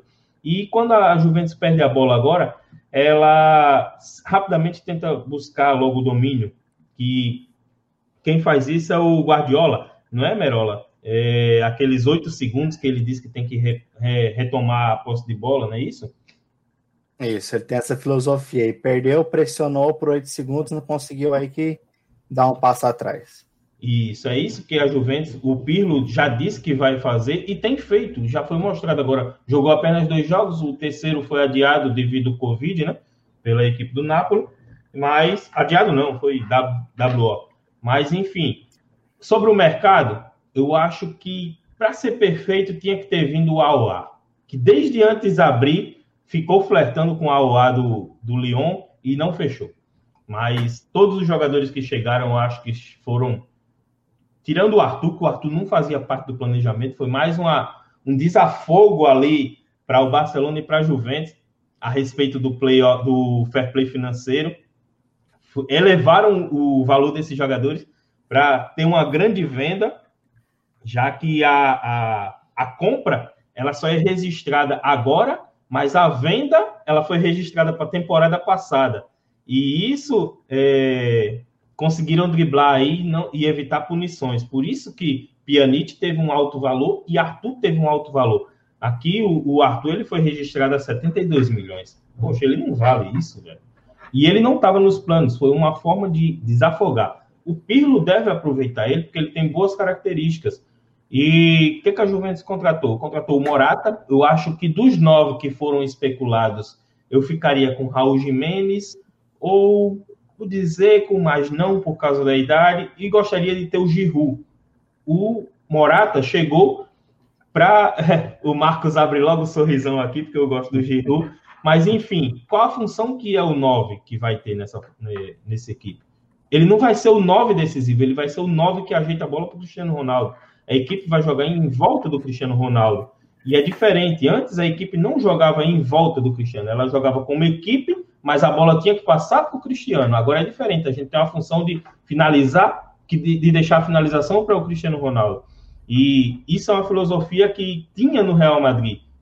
Quem fez muito bem, quem teve que se adaptar a isso, foi o Benzema. Por isso que ele deu muito bem. Ele viu que não adiantava ele, ele ter que brigar para fazer gols se o parceiro dele faz o dobro de gols dele. E isso o Morata entende muito bem. Ele sabe que não é esse 9 gigantesco. E para mim tem que chegar um jogador assim. O Soares Vim seria um, um jogador muito para brigar de igual e poderia opa, não dar bem. Opa, opa, o... como assim? Você tá falando bem do Soares? Opa, opa, opa, o que tá acontecendo? Para brigar de igual na frente para querer marcar gol. Isso não seria legal para a é. disputa do time em si. Eu acho que tem que deixar o Cristiano Ronaldo jogar e, e vai, resolve, pai. E chegou o Federico Chiesa, uma grande revelação aí da Juventus. O McKennie dos Estados Unidos é dessa nova safra aí, que vai disputar a Copa do Mundo, que vai ser nos Estados Unidos. Acho que é um Horroroso. jogador que está sendo preparado. Eu gosto dele, ele compõe bem o elenco. Eu já gostava dele no Schalke, era o principal destaque ali naquele meu campo, sempre chegava dentro da área. E está exercendo bem a função. O Pirlo, ele tem um excelente professor que é o Pirlo. Então, eu sou, eu sou da seguinte opinião: se um jogador não, não. consegue se destacar num time que está todo degringolado, não é num time organizado que ele vai conseguir. O Schalke jogando futebol que tava, o cara não conseguia fazer nada, não conseguia criar uma jogada, não conseguia chutar uma bola de perigo de fora da área. Aí você tá errado, porque era ele que fazia isso, ele que entrava e chutava, ele que chutava de fora da área, ele que fez gols no ano passado no Schalke. Muito, não, muito pouco, muito pouco. Pode ir atrás dos números, foi uma temporada horrorosa dele. A temporada retrasada dele eu até gostei, mas a temporada passada, nossa senhora, caiu muito por terra. É, um problema que eu tenho de olhar para o elenco da Juventus é que eu vejo muitos jogadores bons, mas eu não consigo enxergar um time que faça sentido. Porque, vamos pensar, você tem lá o Morata, que é o seu centroavante fixo, aí você tem o Cristiano, que ele é registrado como ponto esquerdo, mas a gente sabe que ele não é mais um ponto esquerdo. Só um detalhe, Gustavo, nem sempre a gente vai jogar com um centroavante fixo. Geralmente a gente vai ter Cristiano Ronaldo, de Bala e Kulusevski. Então, e aí, esse, esse negócio todo que eu acho difícil encaixar, porque o, o, a função mais difícil de encaixar no mundo hoje, eu até acho que é por isso que o Luan nunca foi contratado pela Lazio, o Luan do Corinthians lá, porque é a função do segundo atacante. Que sistema de jogo que usa segundo atacante, tá ligado? Aí o de bala ele não é um 10, ele também não é um 9. Ele é um 9,5. E, e é aí ele joga atrás de um atacante. E aí o Cristiano Ronaldo vai jogar na ponta esquerda, mas não é ponta. É muito complicado. E aí na direita você vai ter outro ponta eu não, eu não sei, eu não consigo enxergar um time nesse negócio da Juventus. Mas aí, aí é tem algo. É, exato.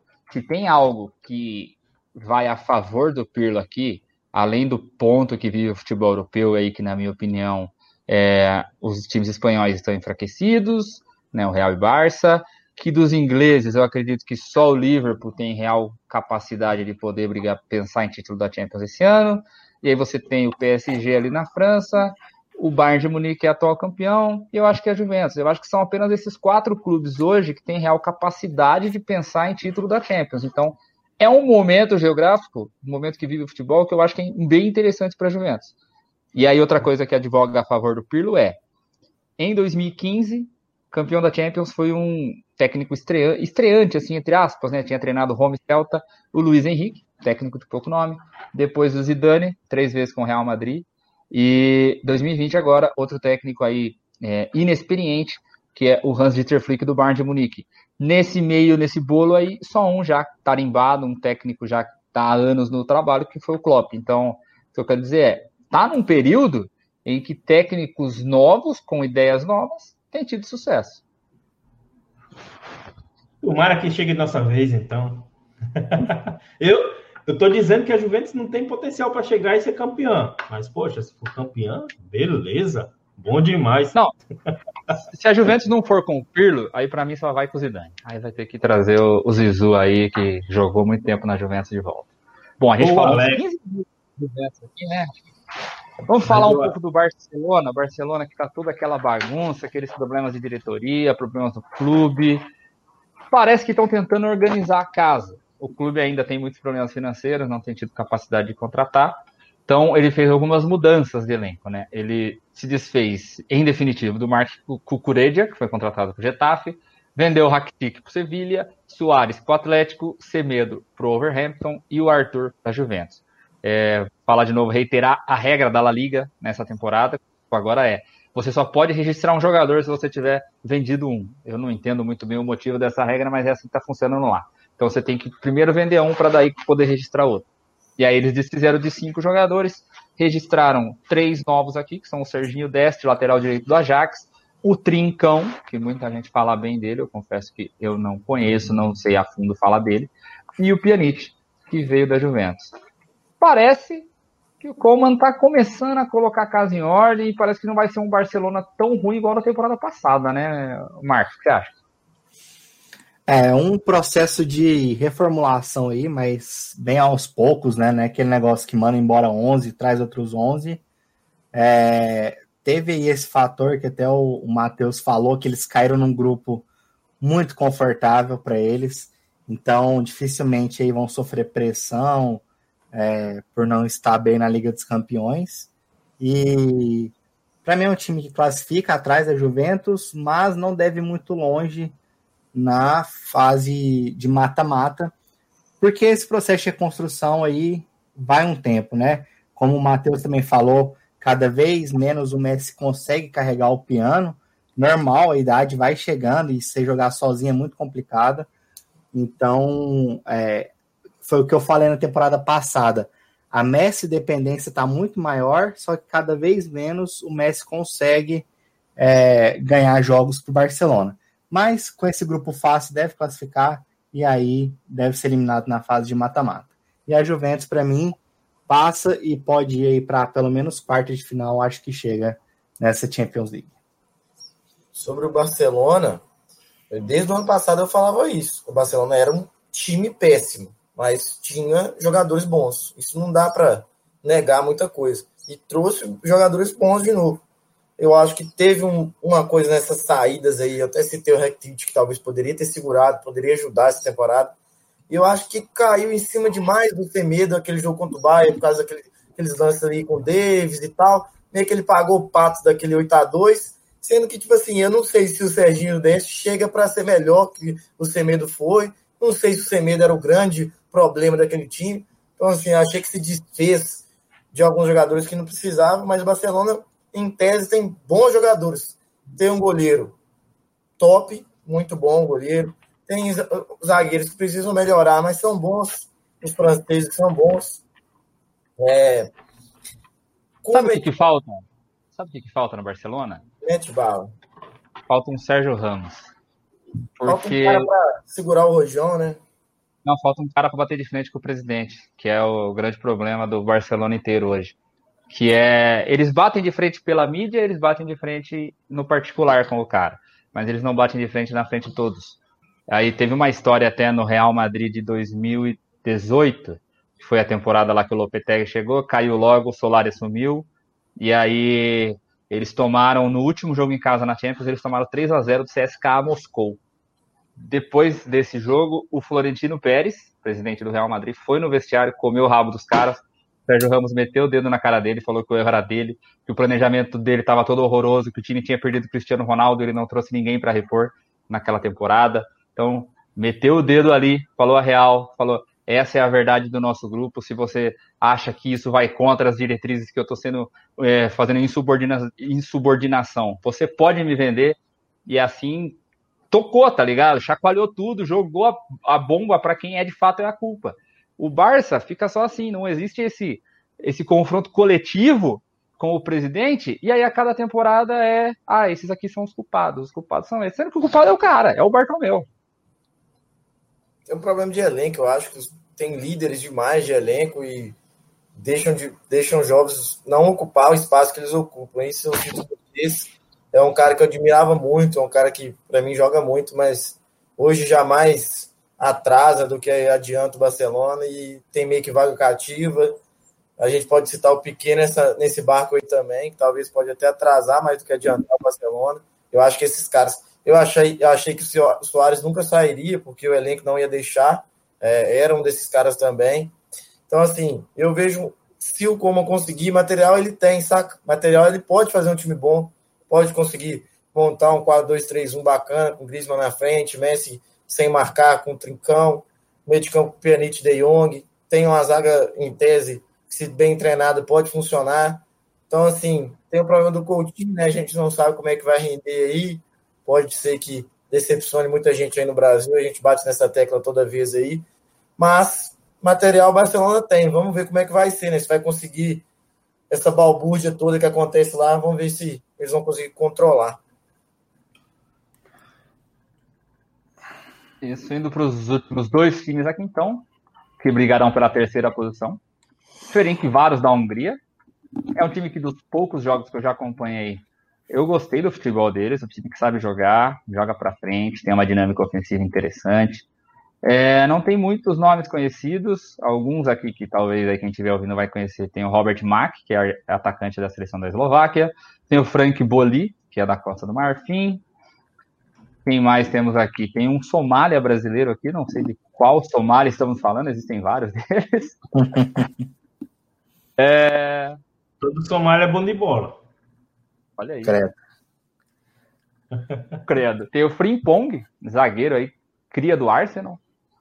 Então é um time que não tem eu... muitos grandes nomes, não, mas é um time que joga de uma forma que a mim agrada.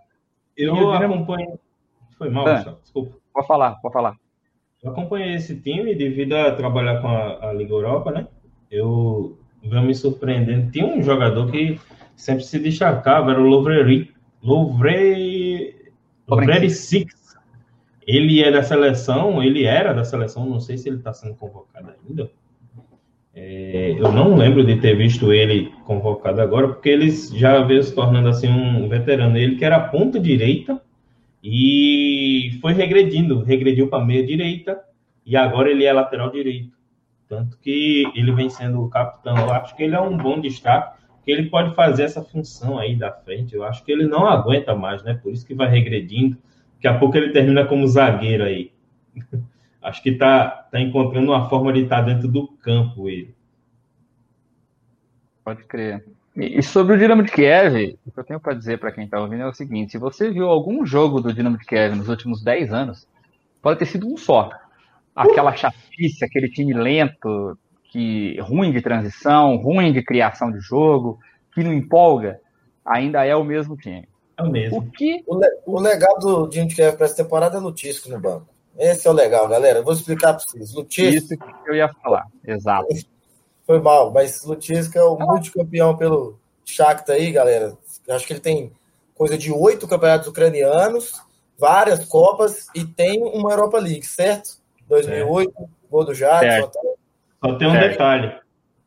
Ele, ele não tem brasileiro no, no, Dinamo de Kiev. Tem sim. é um é o Cleiton. Cleiton.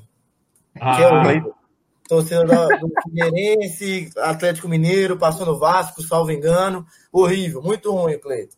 Mas... Continua não tendo brasileiro, então. Né? Continua não tendo. Ah, o legal Ele... do, do Dino de Kiev é isso, galera. Tipo assim, o, o técnico trazer uma relação pro Brasil aí. O problema é que no Brasil não tem nenhum técnico muito apegado a um time, né? Talvez o Murici fosse treinar o Corinthians.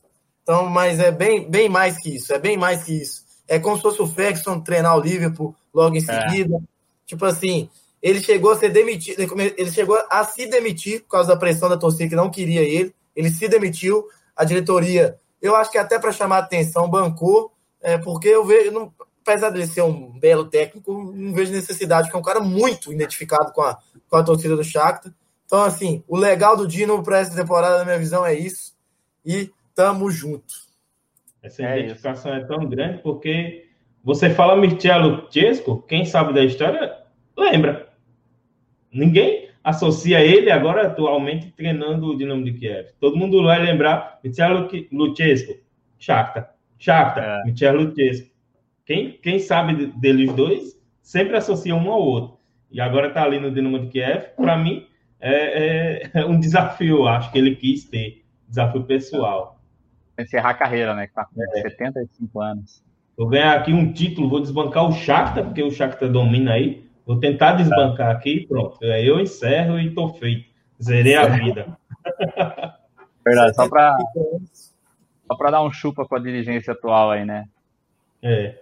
Então, a, a, acho que a única esperança aí do Dinamo Kiev de sair dessa mesmice, dessa chatice, é ele. É o, Mircea Luchescu, que chegou agora em julho de 2020 ao comando do Dinamo. Vocês querem... Sim. Cinco rodadas no campeonato ucraniano, Dinamo de Kiev está sendo líder. Shakhtar tem quarto, hein? Vocês querem arriscar quem fica na frente entre Ferenc Varos e Dinamo de Kiev? Eu gosto do Ferenc Varos. Porque eu joga para frente. Muro, galera. Muretei, muretei. Eu vou no Dinamo de Kiev. Para trás. Eu vou no Dinamo. Ministério mude esse padrão aí. Eu não faço ideia, eu só queria dizer que eu não tinha reparado antes, mas ficou só carne de pescoço os grupos de hoje, né? Grupo F, grupo G, só por Deus. Hum.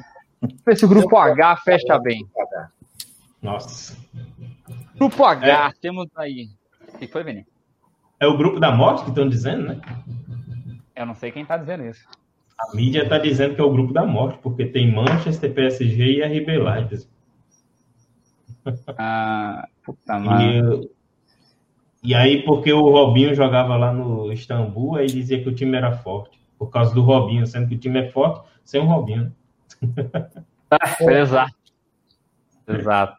Eu acho que o grupo B, de Real Madrid, Shakhtar, Borussia Mönchengladbach e Inter, e o grupo E, do Krasnodar, Chelsea, Sevilla e Rennes, são os onde se encontra quatro times assim de mais capacidade, mais nivelamento. O B, com certeza é o B. Acho que é um nível até acima. O B, com certeza, é o time da morte. Aí o H, temos o PSG, atual vice-campeão, o Manchester United, que caiu. Caiu na semis da Liga Europa? Para Inter? Sim. Sim. Sim. Caiu na semis da Liga Europa. O Leipzig, que caiu na. Tá, o Leipzig, que caiu na semis da Champions pro PSG. E o Istambul Basaksehir, atual campeão turco, primeira vez que é campeão turco, esse clube que é, ele é novo, se eu não me engano, ele não tem 30 anos. E até foi fase final da Liga Europa também, não foi? Istambul Basaksehir? Foi. foi. Saiu na primeira fase depois que voltou a, a Liga Europa. As oitavas. Istambul é. Basaksehir, galera, é um time que ele é ele é bem polêmico lá na Turquia. A Turquia vive um problema ditatorial muito importante para o país, um governo bastante controversas e o presidente é assumidamente, declaradamente torcedor do Istambul. É, o time é financiado pelo governo. É, muita gente fala que além desse financiamento tem uma ajuda nos bastidores que a gente pode bastante acreditar nisso.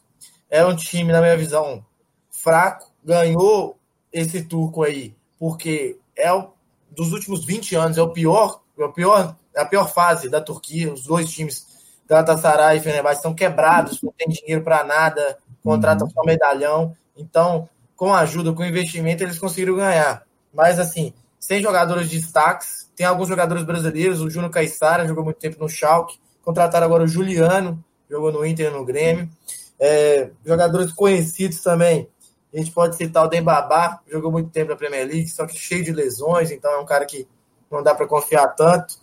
Tem também contratação para essa temporada, talvez a melhor. E você vê o nível do time, Chadley, jogou muito tempo no Tottenham, quem, quem... é complicado, é complicado. Seleção belga. Seleção belga fez gol na Copa contra o Japão, aquele jogo do 3 a 2 o gol foi dele, do 3 a 2 o contra-ataque. Que você está se esquecendo do monstro, do Juliano. Eu citei. Quem falou? Não, o Juliano, maior contratação, estou falando. Ah, tá, ah. Ah, tá certo. O único jogador que jogou pro Grêmio Inter, eu não lembro de outro. É... Jogou? Ele vestiu a camisa, não? Não, jogou pelo Grêmio. Foi campeão da Libertadores pelo Inter e jogou pelo Grêmio, tipo assim, fez um campeonato brasileiro pelo Grêmio, é. salvo engano. Então, não é assim, é, é, um time, na minha visão, bastante, mas muito, muito abaixo dos outros, só, talvez contra o que a mídia fala, pelo que o Merola falou. Realmente eu vi gente falando sobre isso e ficam nessa de ser um time novo da Turquia e do Robinho. Eu acho muito difícil incomodar um dos três, mesmo o Manchester tendo esses problemas aí de dar umas pipocadas aí, começou meio estranho aí na temporada, mas mesmo assim, acho muito difícil incomodar, é um time pobre, Tem um outro brasileiro que me veio à mente também, o Rafael, veio do Lyon. É, aí já é um cara um pouco mais constante, assim, mas nossa, nada de demais. Então, é, eu acho que é um time que incomoda muito pouco os outros três. Acho que sim, vai ser uma briga bem legal entre os três. Tem um, um patamar acima do PSG, mas para ele perder pontos para esses times custa pouco. Mas eu encerro aqui meu, minha fala sobre o Istambul. Eu, na minha visão, é um time muito abaixo, que as odds podem até fazer a gente apostar contra ele. Pode ser um time que, que pode se dar meio que não tão zebra na casa, e eu acho que é bem abaixo, sim. Vai perder bastante, part bastante partida, acho que não ganha nenhuma, e se empatar é lucro. É, duas coisas aqui sobre esse Istambul Basaksehir. É, uma, a gente falou daquele grande Liverpool dos anos passados aí. Eles têm o zagueiro Skirtle, que eu acho bom. E era daquela fase ruim do Liverpool ali. E outra é que o time já jogou quatro partidas pelo é, Campeonato Turco e foram três derrotas e um empate. Ainda não conseguiu marcar gol nessa temporada. E se estender a sequência aí, as últimas três partidas que ele fez, é, perdeu também. Foi para o Copenhague na Liga Europa, a desclassificação dele, e a última rodada do Campeonato Turco, mas eu acho que aí já estava de ressaca, porque já tinha sido campeão. É, e teve um amistoso nisso aí, um empate também. Então é um time ainda que não engrenou, vai, deve jogar agora final de semana pelo Campeonato Turco, vai enfrentar o Trabzonspor, que é um time tradicional da Turquia, mas também está em baixa, e já joga em cara contra o RB Leipzig. Então a gente é um time aí que está saindo bem atrás nessa temporada. Ainda não começou a temporada para eles. O Basak Serrir pega o Trabzonspor no final de semana? Sim. Foi, foi a briga pelo título ano passado. Pois é, e tá. É mesmo, é mesmo. Foi a briga pelo título. E tá ali meio de tabela também agora, no momento. Trabzonspor. Trabzonspor perdeu o artilheiro para um time desse grupo aí. Gustavo gosta dele faz tempo, né, Gustavo? Quem que é? Bem babá. Não. Esqueci o nome dele agora, calma, vou pesquisar. Tá no live, tá no live. Ele jogou na Noruega. Ele é norueguês. Como é que é o nome dele? O Sorlot. Credo. Sorlot. Isso. Credo. Sorlot é bom, velho. Sorlot é bom. Veio pro RB Leipzig. Eu vou, eu vou, eu vou ter que... Ele tava no Trabzonspor, não tava? Ou eu errei? Aqui tá que ele veio do Crystal Palace, talvez ele estivesse não, ele, ele, ele, fez, ele foi, ele tava, ele foi, ele tava entre os 10 da bola de a, da, da artilharia do chuteiro de ouro temporada passada. É, ele, tava, ele tava no time turco. A foto dele no Transfer Market é com a camisa do Trabzonspor. É, então, ele tava no Trabzonspor. Ele emprestado. Ele fez, é, ele fez bastante gol. Emprestado mesmo. É, eu vou dar uma, uma nova chance para ele, porque talvez eu tenha acompanhado ele com uma idade muito baixa. Eu acompanhei ele na Noruega, depois ele foi jogar no Groningen na Holanda. E nesses dois campeonatos eu acompanhei bem ele. Nossa Senhora, não. Sem condição. É, falar do Leipzig, cara. Esse time, para mim, dos quatro do grupo, eu acho que é o mais bem treinado e que há, eu acredito que é o que há mais sintonia entre planejamento do clube em si, parte de diretoria, cotas, e o técnico, que eles trouxeram um cara que é extremamente promissor aí, deve ser vencedor nessa próxima década, o Julian Nagelsmann. Aí, nas mexidas no mercado, né, coisa, nomes importantes aqui do Leipzig, saiu o Timo Werner, né, o nome mais importante aí, que foi para o Chelsea, e a maior perda do, do Leipzig, que a torcida lamenta até hoje, é a saída do Lukman, que Eu vi pessoas, quando houve o anúncio dele no Fulham, na, no Instagram, talvez do perfil da Premier League Brasil, algum desses, eu vi pessoas comentando que é muito bom jogador, baita reforço pro Fulham. Eu só podia dar risada. Eu falei, esses caras não podem ter visto o mesmo jogador que eu vi. Com certeza o jogador que mais perdeu gols na temporada passada na Europa inteira. É impressionante. o Lucas é impressionante, de verdade. Às vezes eu pego no pé de uns caras assim, mas o Lucas é impossível, não tinha lógica. E a gente aqui naquele over limite ali, característico no Leipzig, precisando de um golzinho, já a casa já roubando esse over limite aos 72 ali, e ele nada, nada, chuta para cima, chuta para o lado, só Nossa. É impressionante o Luke. Não dá, não dá. Ele Eu acho que ele feito de um gol na temporada passada. Nossa, acho que agora que o Fulham vai ser rebaixado de novo, se o Lukman for jogar na segunda divisão inglesa com o Fulham, eu acho que lá ele consegue não se destacar. Ele consegue ser ruim no nível da segunda divisão inglesa. Mas Cuidado, quem... a segunda divisão inglesa tem no mínimo 30 jogadores melhor que o Lukman. Eu tô respeitando, velho.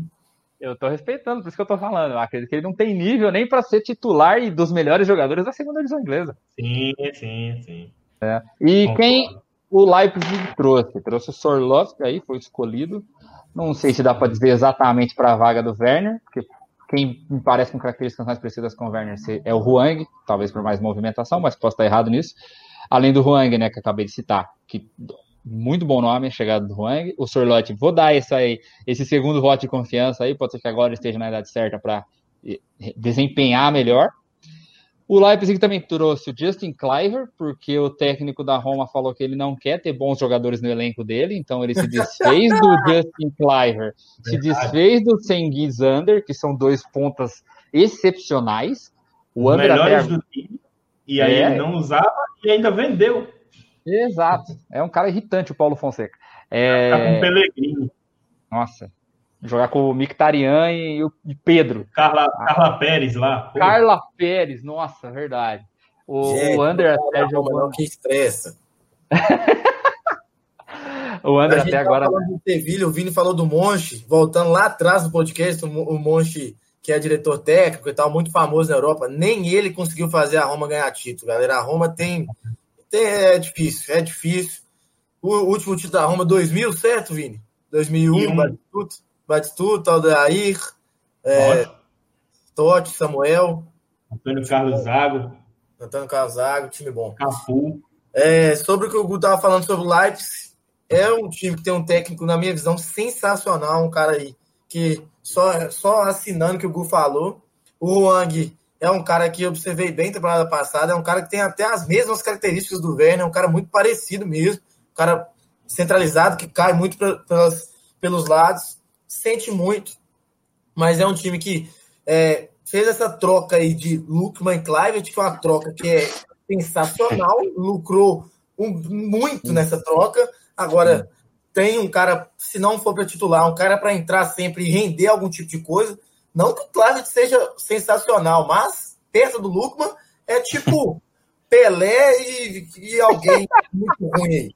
É... Deixa, eu, só cortar o barato de vocês, o Lukman ele foi só emprestado, é só uma temporada que a gente vai se livrar Nossa. dele. Porcaria. Porra, que difícil. Ele vai ter volta, não é? Mas assim, eu acho que o Leipzig tem chances reais de classificação.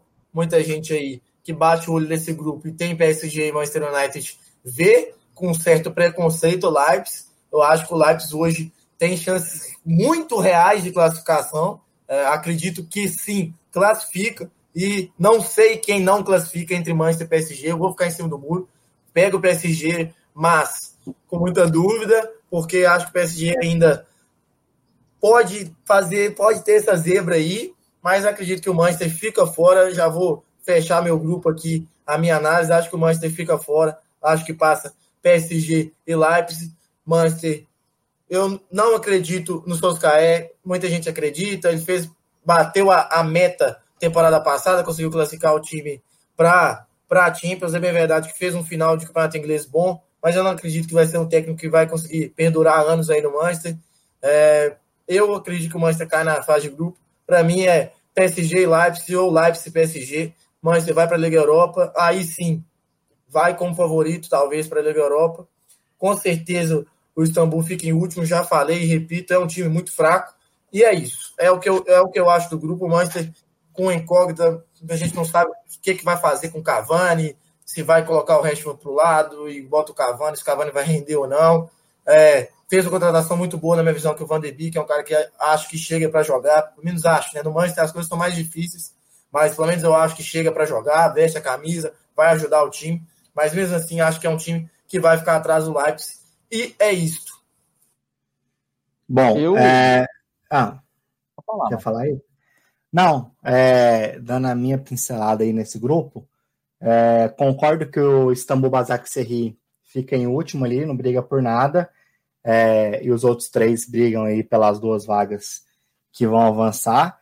É complicado, viu? Eu concordo com, com o Matheus que é, esse Manchester é bem duvidoso, é, porque tem uma defesa muito fraca, né? A gente viu aí é, o 6 a 1 que tomou do, do Tottenham e gastou aquela fortuna no Maguire, todo mundo já sabe que ele não é para isso tudo. E aí eu vi muita gente nas redes sociais pedindo: ah, coloca o Bailey, coloca o Bailey, coloca o Bailey. Colocou ele no jogo contra o Tottenham, mesmo com um a menos, né? Ele não foi bem, ele falhou. É, tem o DG aí, que eu não sei se vai continuar Posso, titular. Ah. Posso te dar uma notícia que eu vi no perfil do Manchester United da depressão durante a data FIFA? Ah. Bailey jogou o amistoso que eu falei para vocês hoje cedo, até Bélgica e Costa do Marfim, que teve 40% do estádio com torcida. Bailey foi titular pela Costa do Marfim e saiu lesionado. Nossa. Para variar. No mais, ah, no mais, a gente não sabe quem que é o pior zagueiro. É. Eu acho que, completando o que o Merola fala, acho que o Lindelof, ele é ruim, mas eu acho que ele é um cara... Deixa o Lindelof e o resto... O Maguire, para mim, é, é, é, o pior deles. É o mais cabeça de bagre ali. Mas é, o Manchester na defesa é complicado. Mas termina aí, Merola. É, ah, eu vou ser o contraponto aqui, porque o Maguire é bom, velho.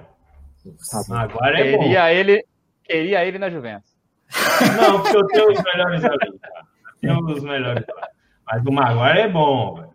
Maguire, não, não vale o valor, o valor que foi comprado de 50 milhões, mas ele é nível Manchester mesmo. Foi 70. Maguire pode... Foi 80 é, foi, foi mais caro. É, foi mais caro que 80 milhões de, de libras.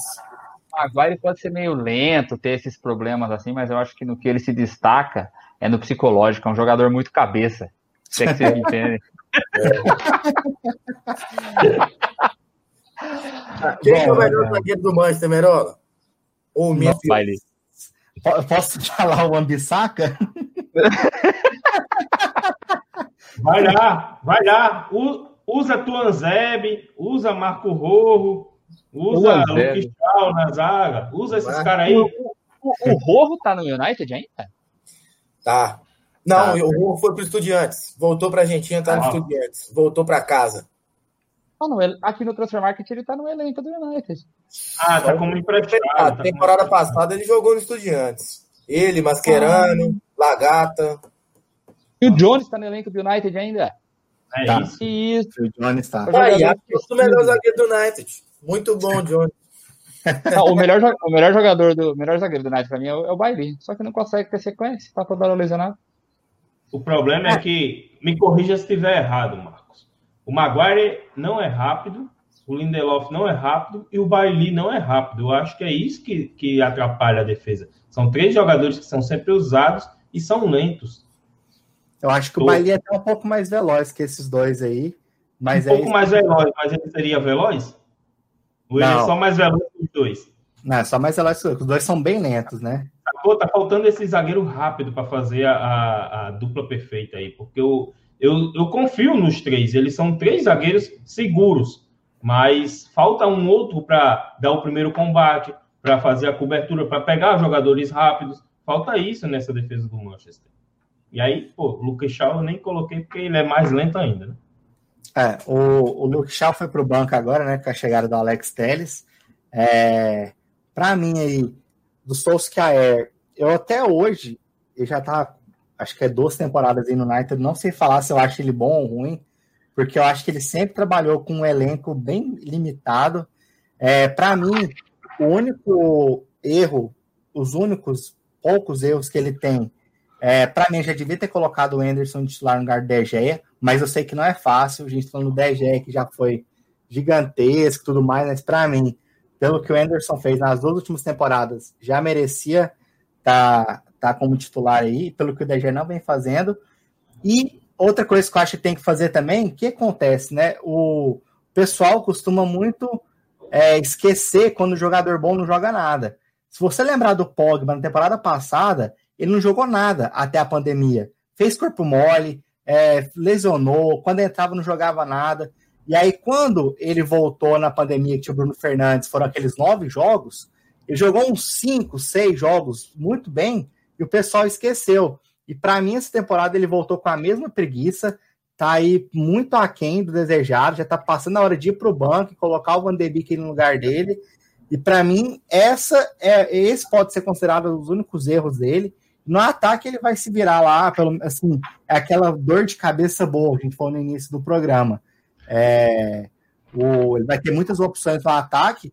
E o United é um time, né? Eu acompanho muito a Premier League, eu até falo para os meninos que ele é um time que é muito estranho. Ele pode estar mal no jogo, pode chegar a pouco, mas quando chega esse time, ou é gol, ou é o pênalti, né? Sempre tem também, ou então é uma chance clara de gol. Mas assim. Tô falando. Quer, algo, quer prova mais clara que essa que o espírito de Ferguson está de volta? Depois do jogo, né?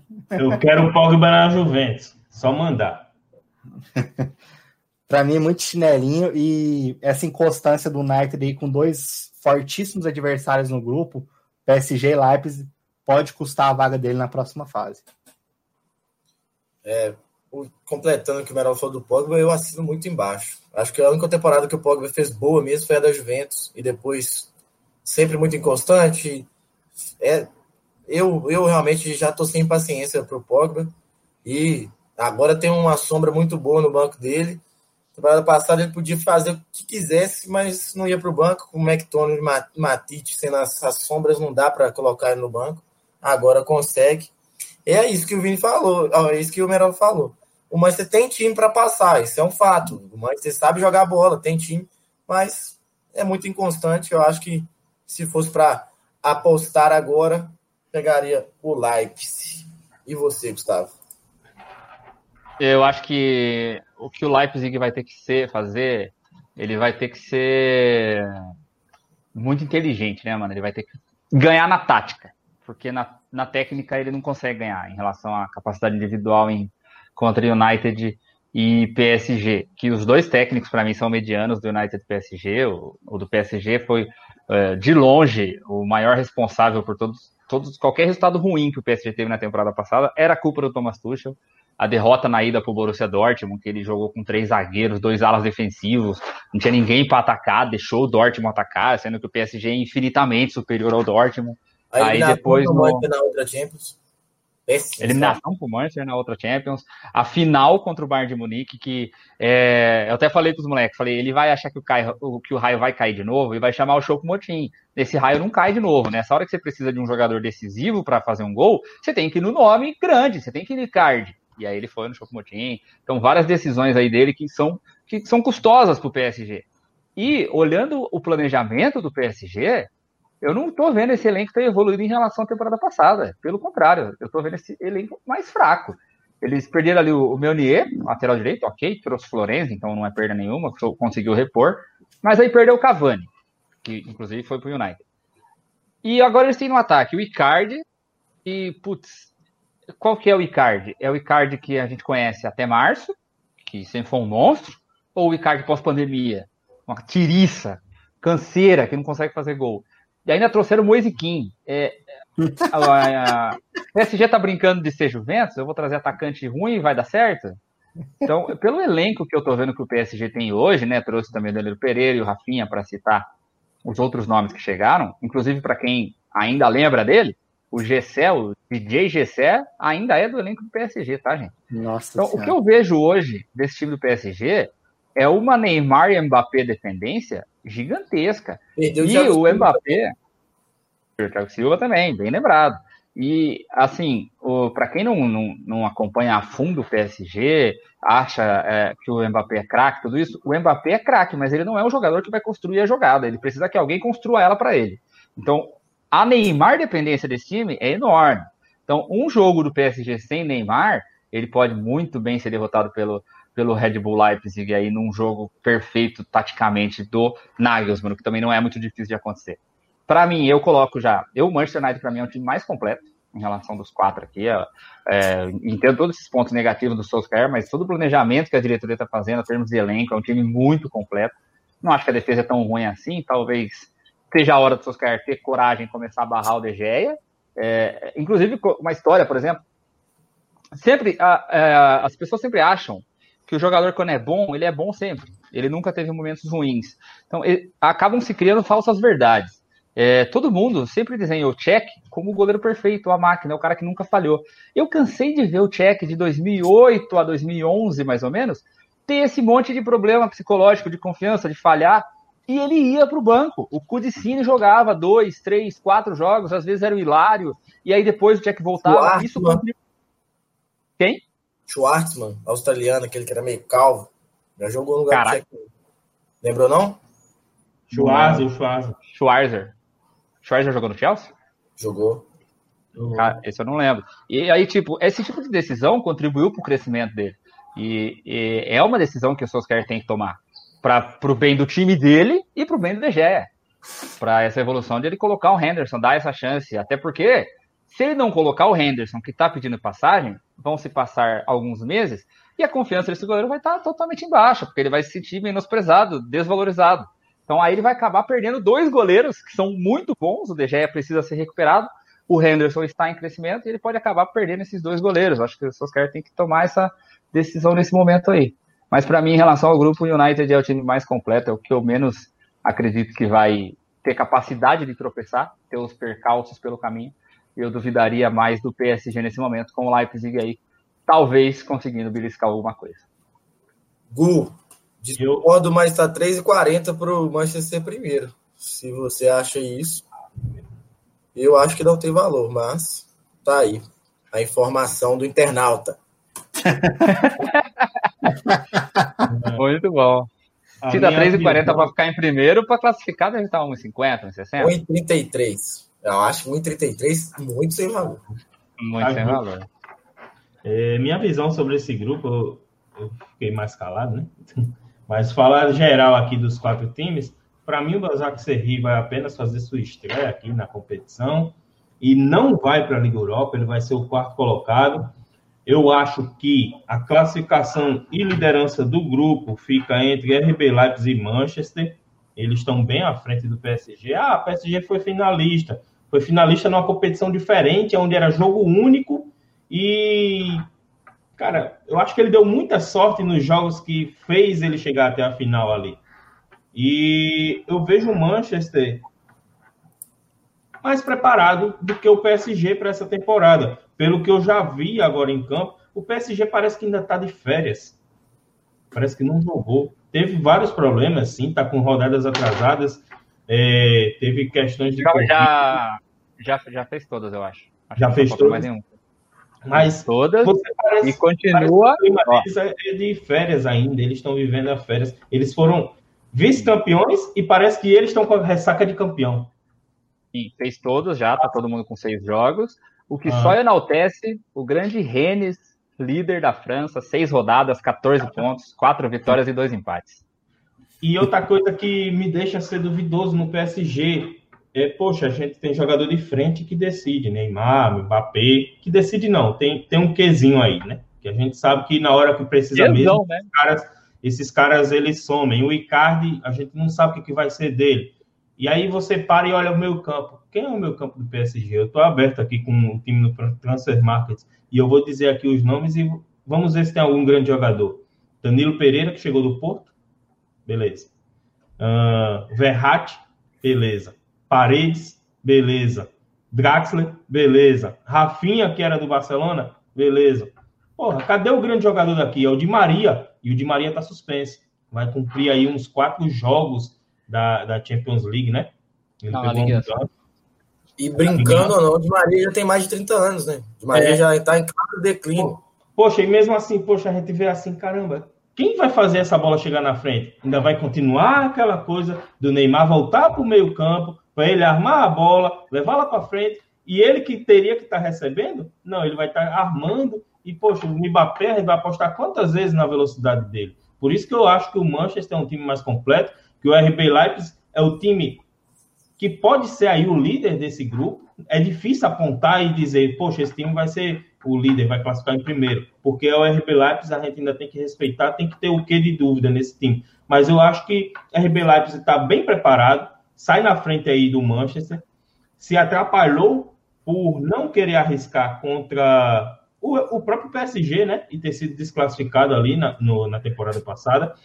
Mas eu acho que a RB Leipzig está na frente, o Manchester vem em seguida e o PSG vai ser a grande decepção aí. Vai ter muita gente perdendo dinheiro dele ficar em terceiro.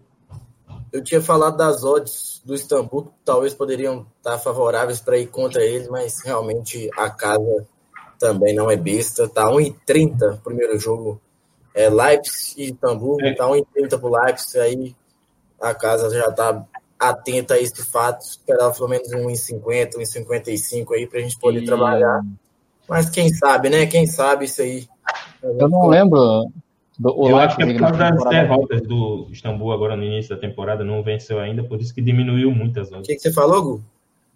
O Leipzig na temporada passada, é, antes dele enfrentar o PSG, ele teve algum jogo contra time grande, assim, algum teste assim? Teste de Madrid, né, em tese. Que aí foi culpa do Atlético não ter classificado. Jogou, jogou contra. Ele tava no. Qual grupo que ele tava, o Leipzig?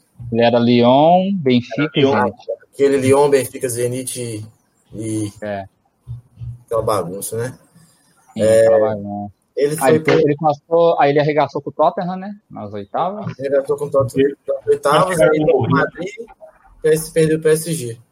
O PSG, é. é. e se serve aí de alguma referência, né? Ele tomou 3x0 do PSG, né? Porque é aquele negócio da, da diferença individual daí que a gente tá falando aqui, né? O PSG Sim com Mbappé de Maria e Neymar é muito alto mesmo para o Leipzig conseguir encarar.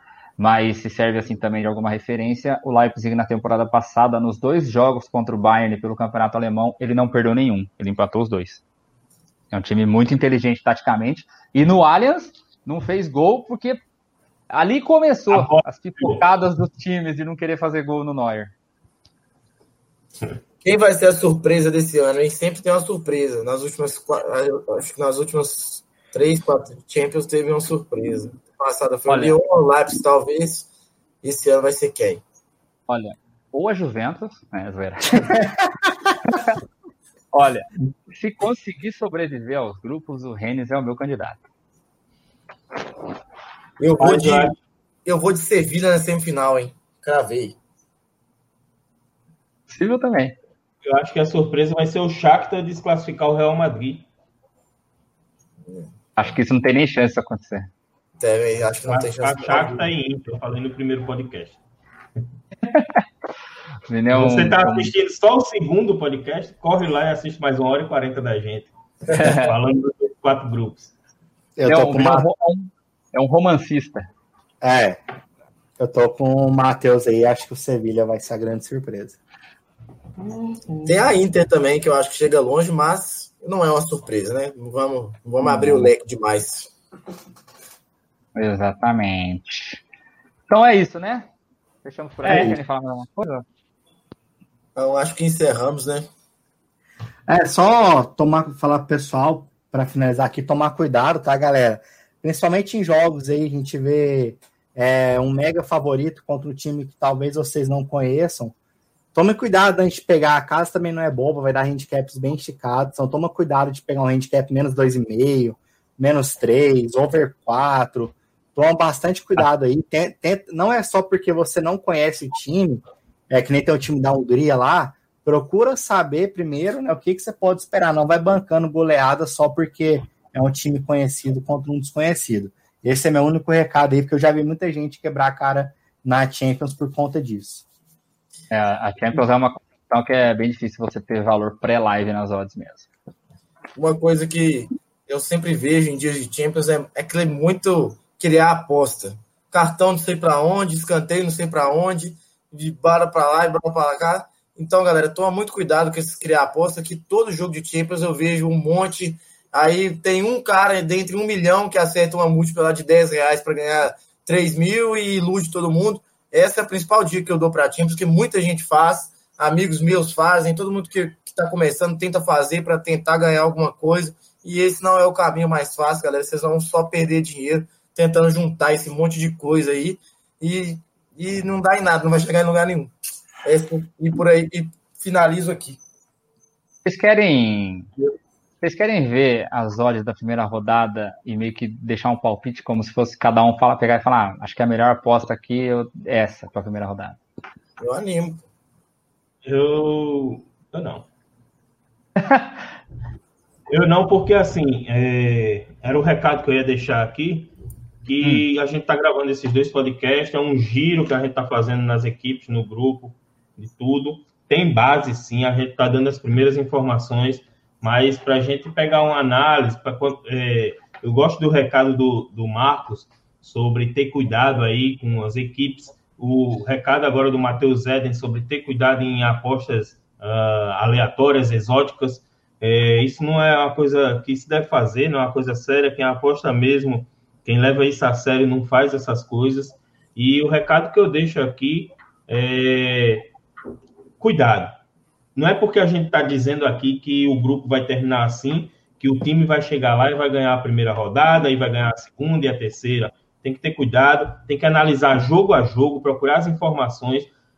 Desfalque, eu acho que com essa é, pandemia que estamos tendo aí do Covid, ela é muito importante a gente ficar atento a qual desfalque, a quais é, jogadores que não podem é, participar do jogo, essas coisas vai ser muito importante. A gente tem que estar atento. Eu acho que tem que analisar jogo a jogo. Isso daqui que a gente está falando é como se fosse apostas de longo prazo, só que a gente não está indicando as apostas, mas é, fica aí uma atenção para quem quem está escutando a gente, quem ficou aí mais duas horas, ficou uma hora e quarenta escutando a gente, deve estar tá aí próximo de duas horas aqui, escutando nosso segundo áudio, nosso segundo podcast.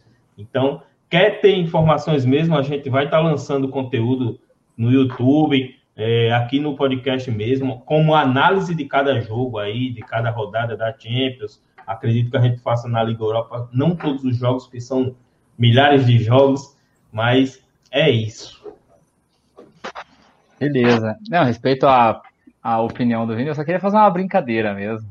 Quem, quem tiver afim de mandar alguma aí, pegar e falar, pô, essa linha me parece interessante, porque eu, eu tô olhando aqui, umas quatro aqui me parecem interessantes. Eu tenho certeza que você já gostou do ML Zenit em casa contra o Bruges?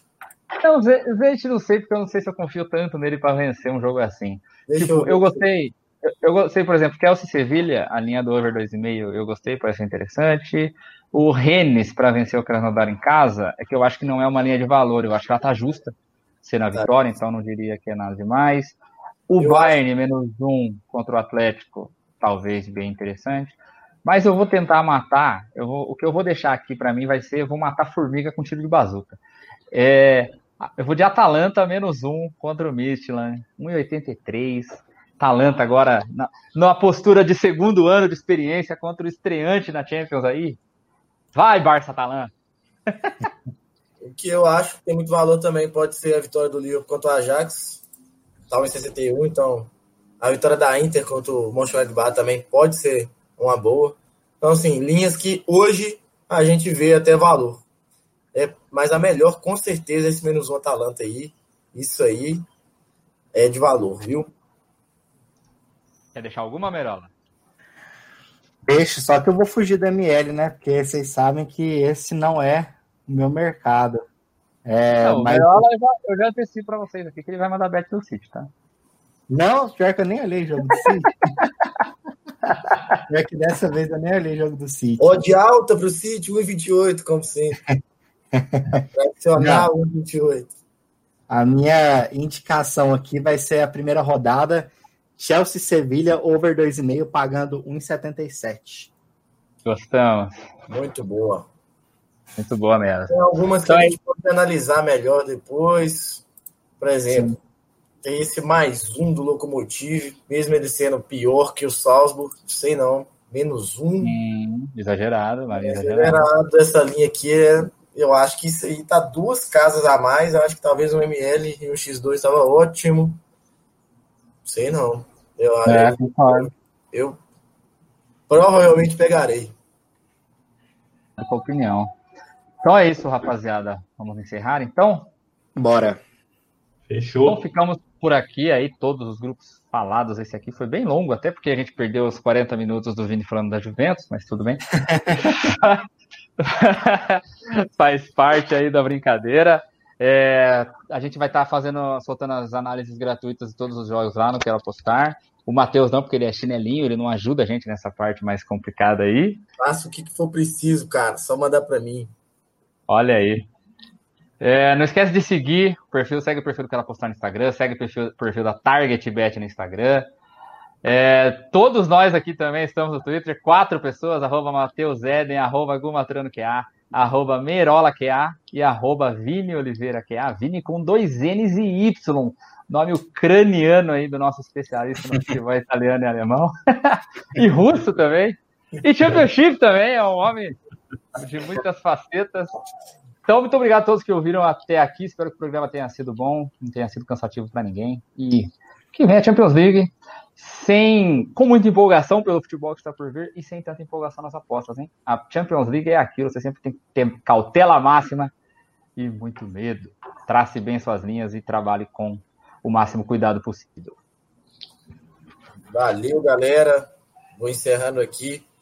Muito obrigado, meninos, pela, pelo espaço. Foi muito bom ter feito isso com vocês. Isso, galera. Isso que o Gustavo falou é o fundamental. Eu acho que é a mensagem que tem que deixar passada, toma muito cuidado. Talvez a Champions seja o pior campeonato mais difícil para se apostar. Então, acabei de fazer um sinal de continência para vocês aqui e até mais. Valeu, galera. Falou. Valeu, galera. Um abraço aí para todos. Obrigado aí quem ficou até agora escutando a gente. E é isso. Um abraço. Valeu.